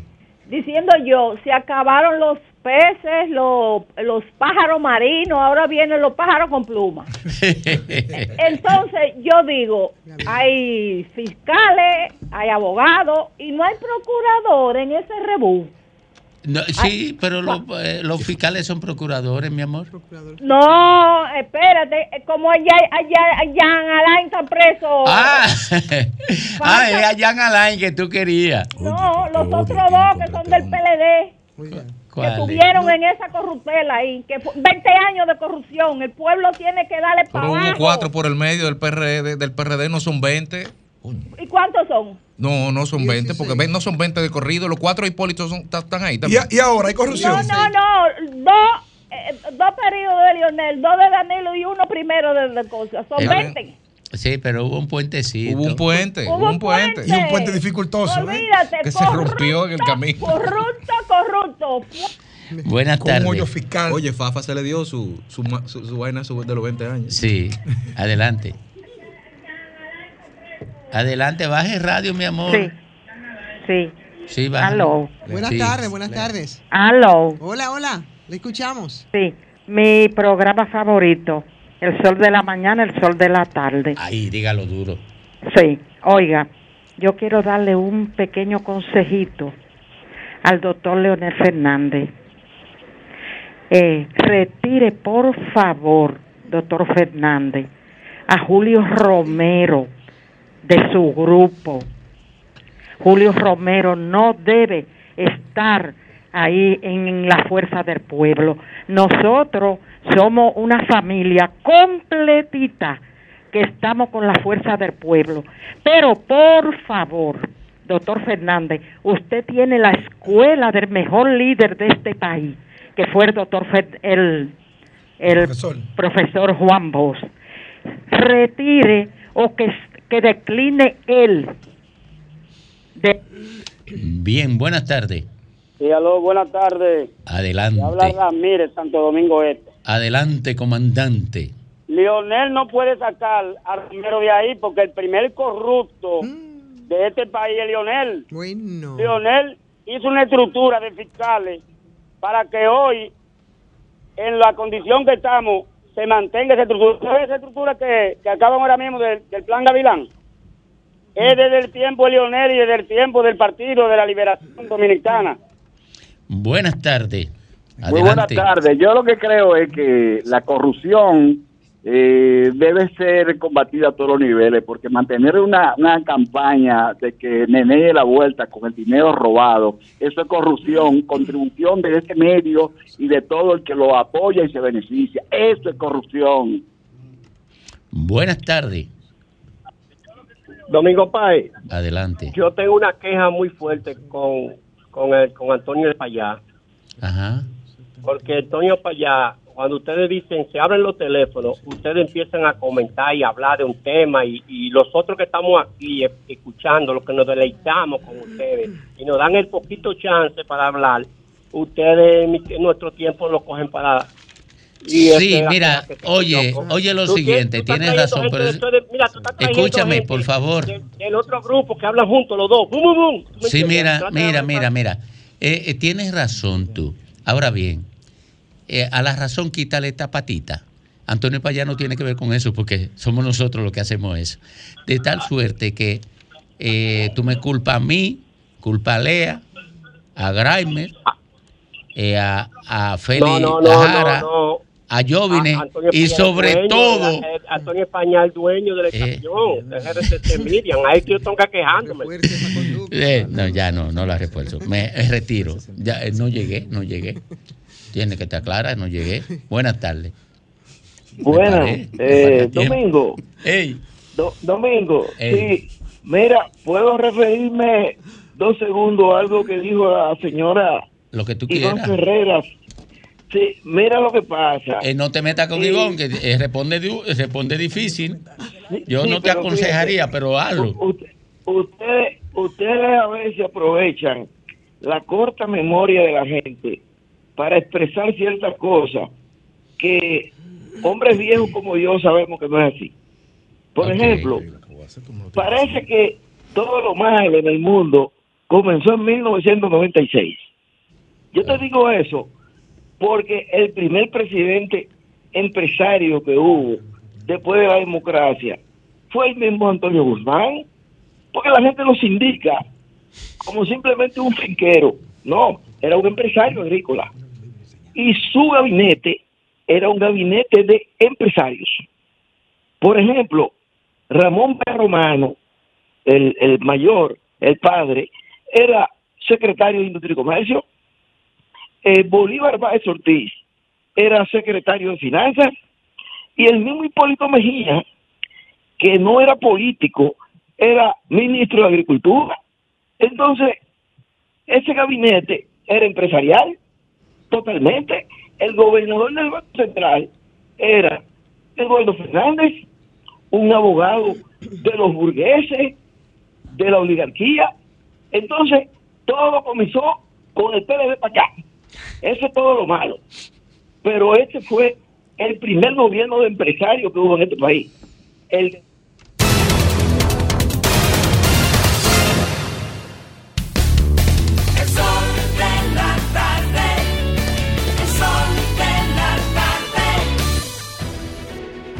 Sol 106.5, la más interactiva.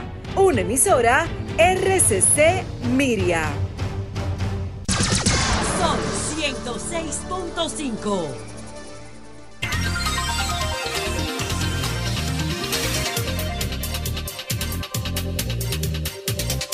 Son las 4.38 minutos aquí en el sol del país y en toda la nación a esta hora la revelación Félix Lajara.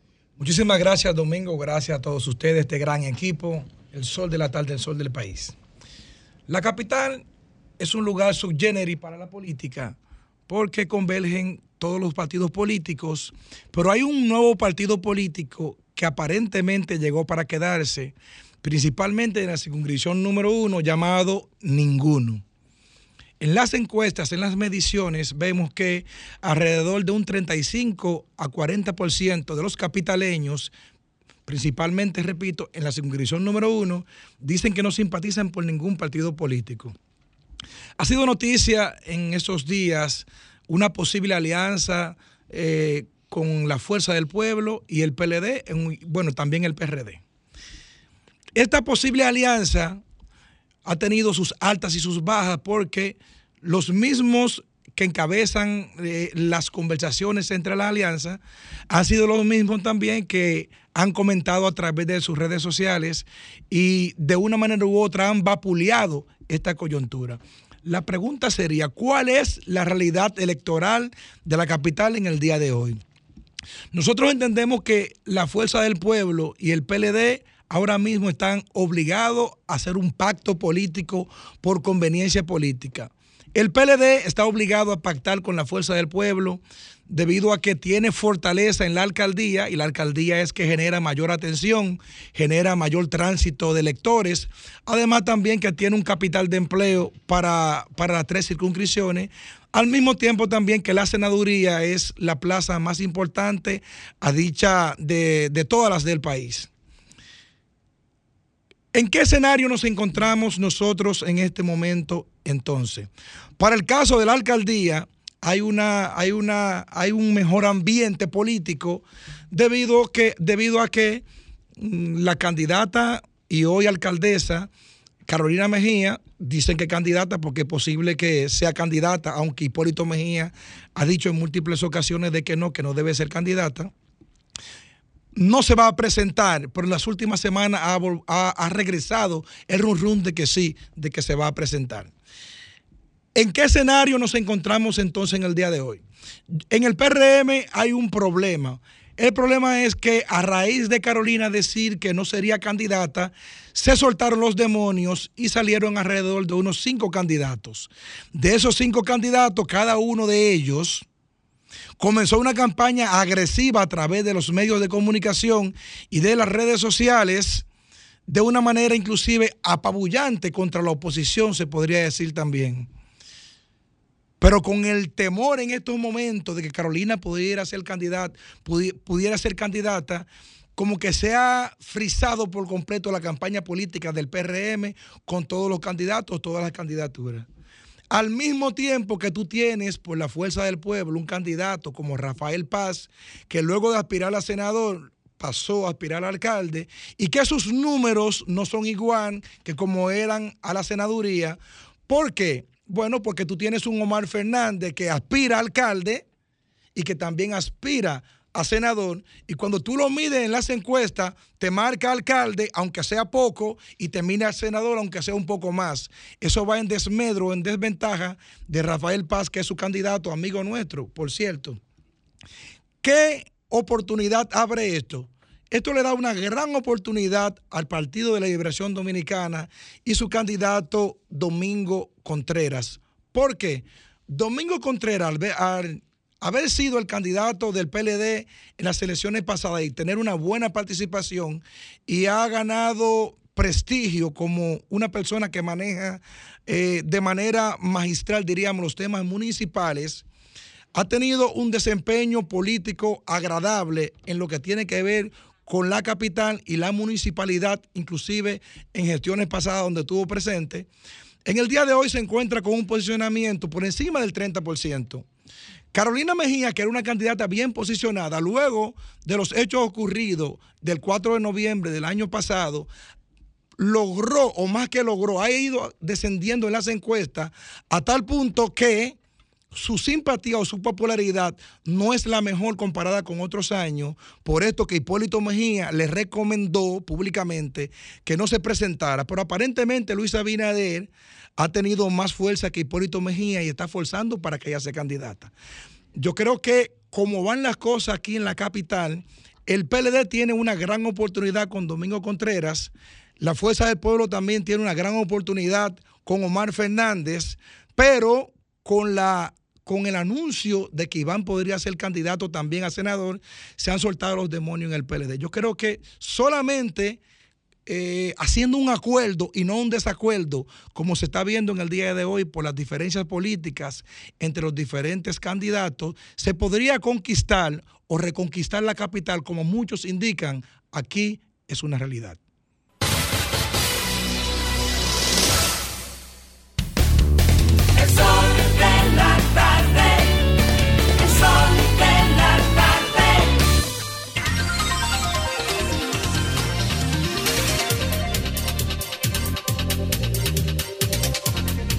Seis minutos completan las cinco de la tarde aquí en el sol del país.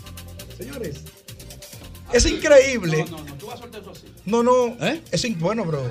¿Eh? Es increíble. ¿Pero qué? A lo mejor es verdad. A lo mejor es verdad. Eh, primicia. Exclusiva del sol de la tarde. Bueno, retornamos. El Partido Revolucionario Moderno esta semana ha presentado ante la Junta Central Electoral un padrón electoral de más de 3 millones de militantes. Domingo, Graimel, sí. Ivonne. No. Yo vine. Atalea. Pero adivinen. Atalea. Ah, tú irte mañana. Atalea está en el padrón. Digo, bueno, cuando viene a ver. Cuando viene a ver. Cuando viene a ver. Pero, pero adivinen ustedes quién es miembro del PRM en el padrón que presentó el PRM. ¿Quién? Danilo Medina. No, no, no. Ya lo conquistó. No. Ah, pero eso explica, Da- eso ¿eh? explica muchas cosas. Danilo Medina. yo te voy a decir una cosa, de eso yo no Yo sé. lo re- yo lo busqué, verdad. Mira, óyeme bien, Yo lo ahí está. Pero, con- pero mira, con bigote y todo. Eso quiere decir que es un vaciado que han hecho, que ha hecho el PRM para Del- poder abultar una ¿Y tú te buscaste nómina ya? electoral. Yo me voy a buscar. Búscame Oye, a mí ahí, a ver. mientras ustedes se buscan y empiecen a buscar, Búscame el señores, a las 4 Qué de con narzo. 46 minutos es el momento del comentario Ah, de pero Domingo mira, le está tumbando la primicia. Oh. Ay, pero qué mala fe. Hay una conspiración. Ay, qué mala fe. El momento del comentario de Domingo Páez. Miren, también Eduardo Hidalgo está ahí en ese padrón. el presidente de la ¿y- y tú ADP. estás, Domingo? No, no, yo Vamos no. a revisar. No, no, yo lo revisé. ¿Lo revisaste ya? Ni él ni Yo estamos. No, no estamos ¿Y. Grimer? Búscame ahí. Seguro que seguro te conviene, porque así puedes. Miren, señores. Miren. La gente que le da seguimiento a las posibilidades de alianza entre el PLD y la Fuerza del Pueblo se ha concentrado en si se da o no se da la alianza. Ustedes recordarán que cuando yo revelé la reunión entre Danilo y Leonel en Punta Cana, dije que la gente se concentraba en si se da la reunión, en si se dio o no se dio. No se concentró la gente en lo que yo revelaba que se discutió en esa reunión. Bueno, pues ahora ocurre lo mismo. La gente está concentrada en si se da la alianza entre el PLD y la Fuerza del Pueblo o si no se da. Y no se concentra en establecer por qué no se da esa alianza.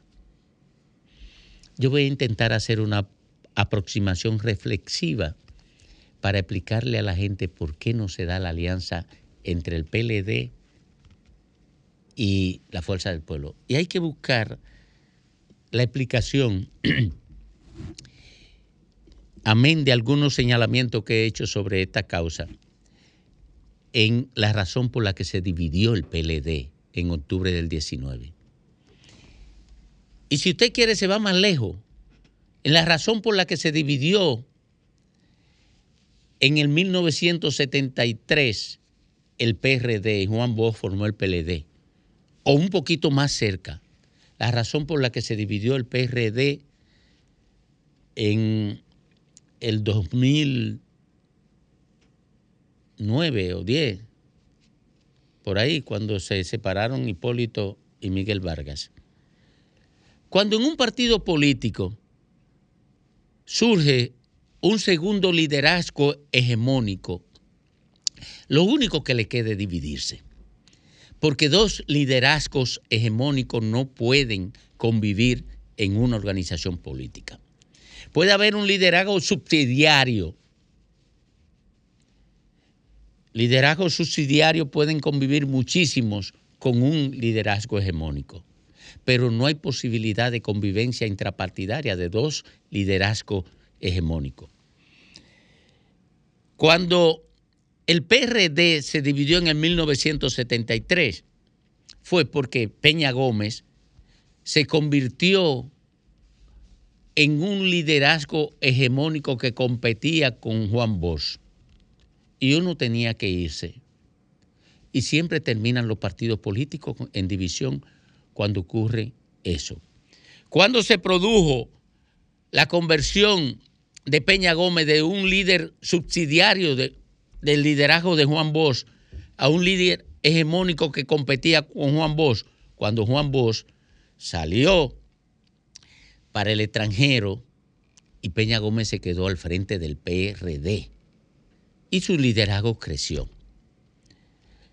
Cuando se produce la división del PRD que protagonizaron Miguel Vargas e Hipólito Mejía, o cuando Miguel Vargas se convirtió en 2008 en candidato presidencial y pretendió convertirse en líder hegemónico. Luego, Hipólito Mejía en el 2012 repite como candidato presidencial y ya no caben los dos. Se divide el PRD. se forma el PRM. Todavía Hipólito es candidato presidencial del PRM y pierde de Danilo Medina. Luego surge el liderazgo de Luis Abinader como un liderazgo subsidiario que finalmente se convierte en el líder hegemónico y e Hipólito Mejía, ya ex presidente, se convierte en líder subsidiario y se ha acomodado ahí. Ahora bien, en el caso del PLD, y ahí abordo el tema de por qué no se produce la alianza entre la Fuerza del Pueblo y el PLD, Danilo Medina fue convirtiéndose en líder hegemónico cuando llega a la presidencia de la República. Y ya hay dos liderazgos hegemónicos, el de Leonel Fernández y el de Danilo Medina, y no pueden convivir internamente. Por eso, cuando Danilo Medina se le impone con Gonzalo Castillo a Leonel Fernández, Leonel Fernández tiene que dividir el PLD y formar tienda aparte, porque no pueden convivir dos líderes hegemónicos. Ahí está la misma razón, ahí está exactamente la razón por la que no pueden llegar a un acuerdo político ahora. Porque si hay un acuerdo político, se chupa, en este caso, la fuerza del pueblo se chupa al PLD, porque el candidato presidencial que puede resumir la voluntad de llegar al poder de la militancia de ambas organizaciones es Leonel Fernández y desaparecería Danilo Medina como líder hegemónico. Por tanto, el principal obstáculo para un acuerdo político reside en el hecho de que ya son dos líderes hegemónicos y no pueden convivir sin anular uno al otro en un, en un colectivo común. Esa es, ese es el principal obstáculo para que lleguen a un acuerdo político, la fuerza del pueblo y el PLD.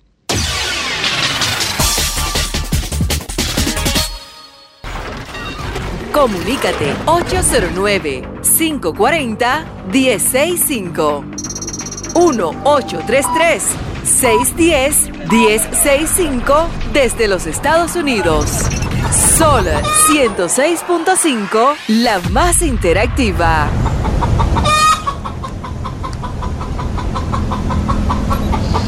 Bueno, ya estamos en el huevo de la semana y vamos, vamos a preguntarle a la gente, ¿quién puso huevo por ahí? Aló, bueno, el primero que vive poniendo huevo el presidente Luis Abinader. Luis Abinader, ¿quién puso huevo por ahí?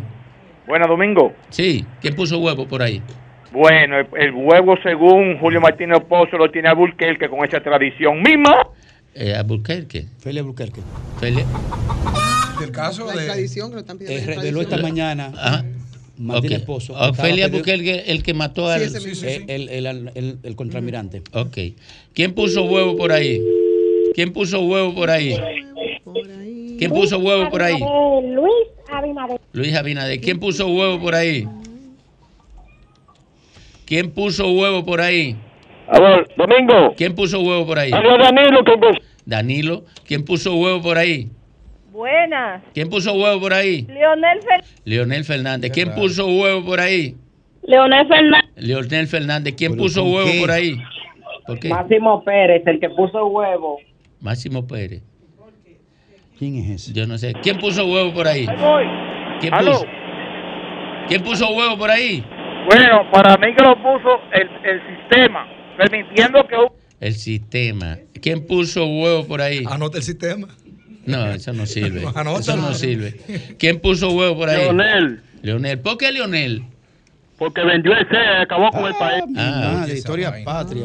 ¿Quién puso huevo por ahí?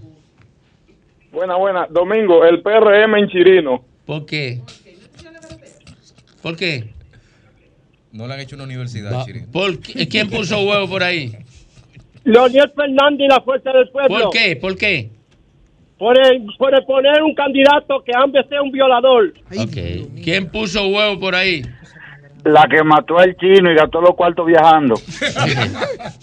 ¿Quién, ¿Quién puso el huevo por ahí? ¿Quién lo puso?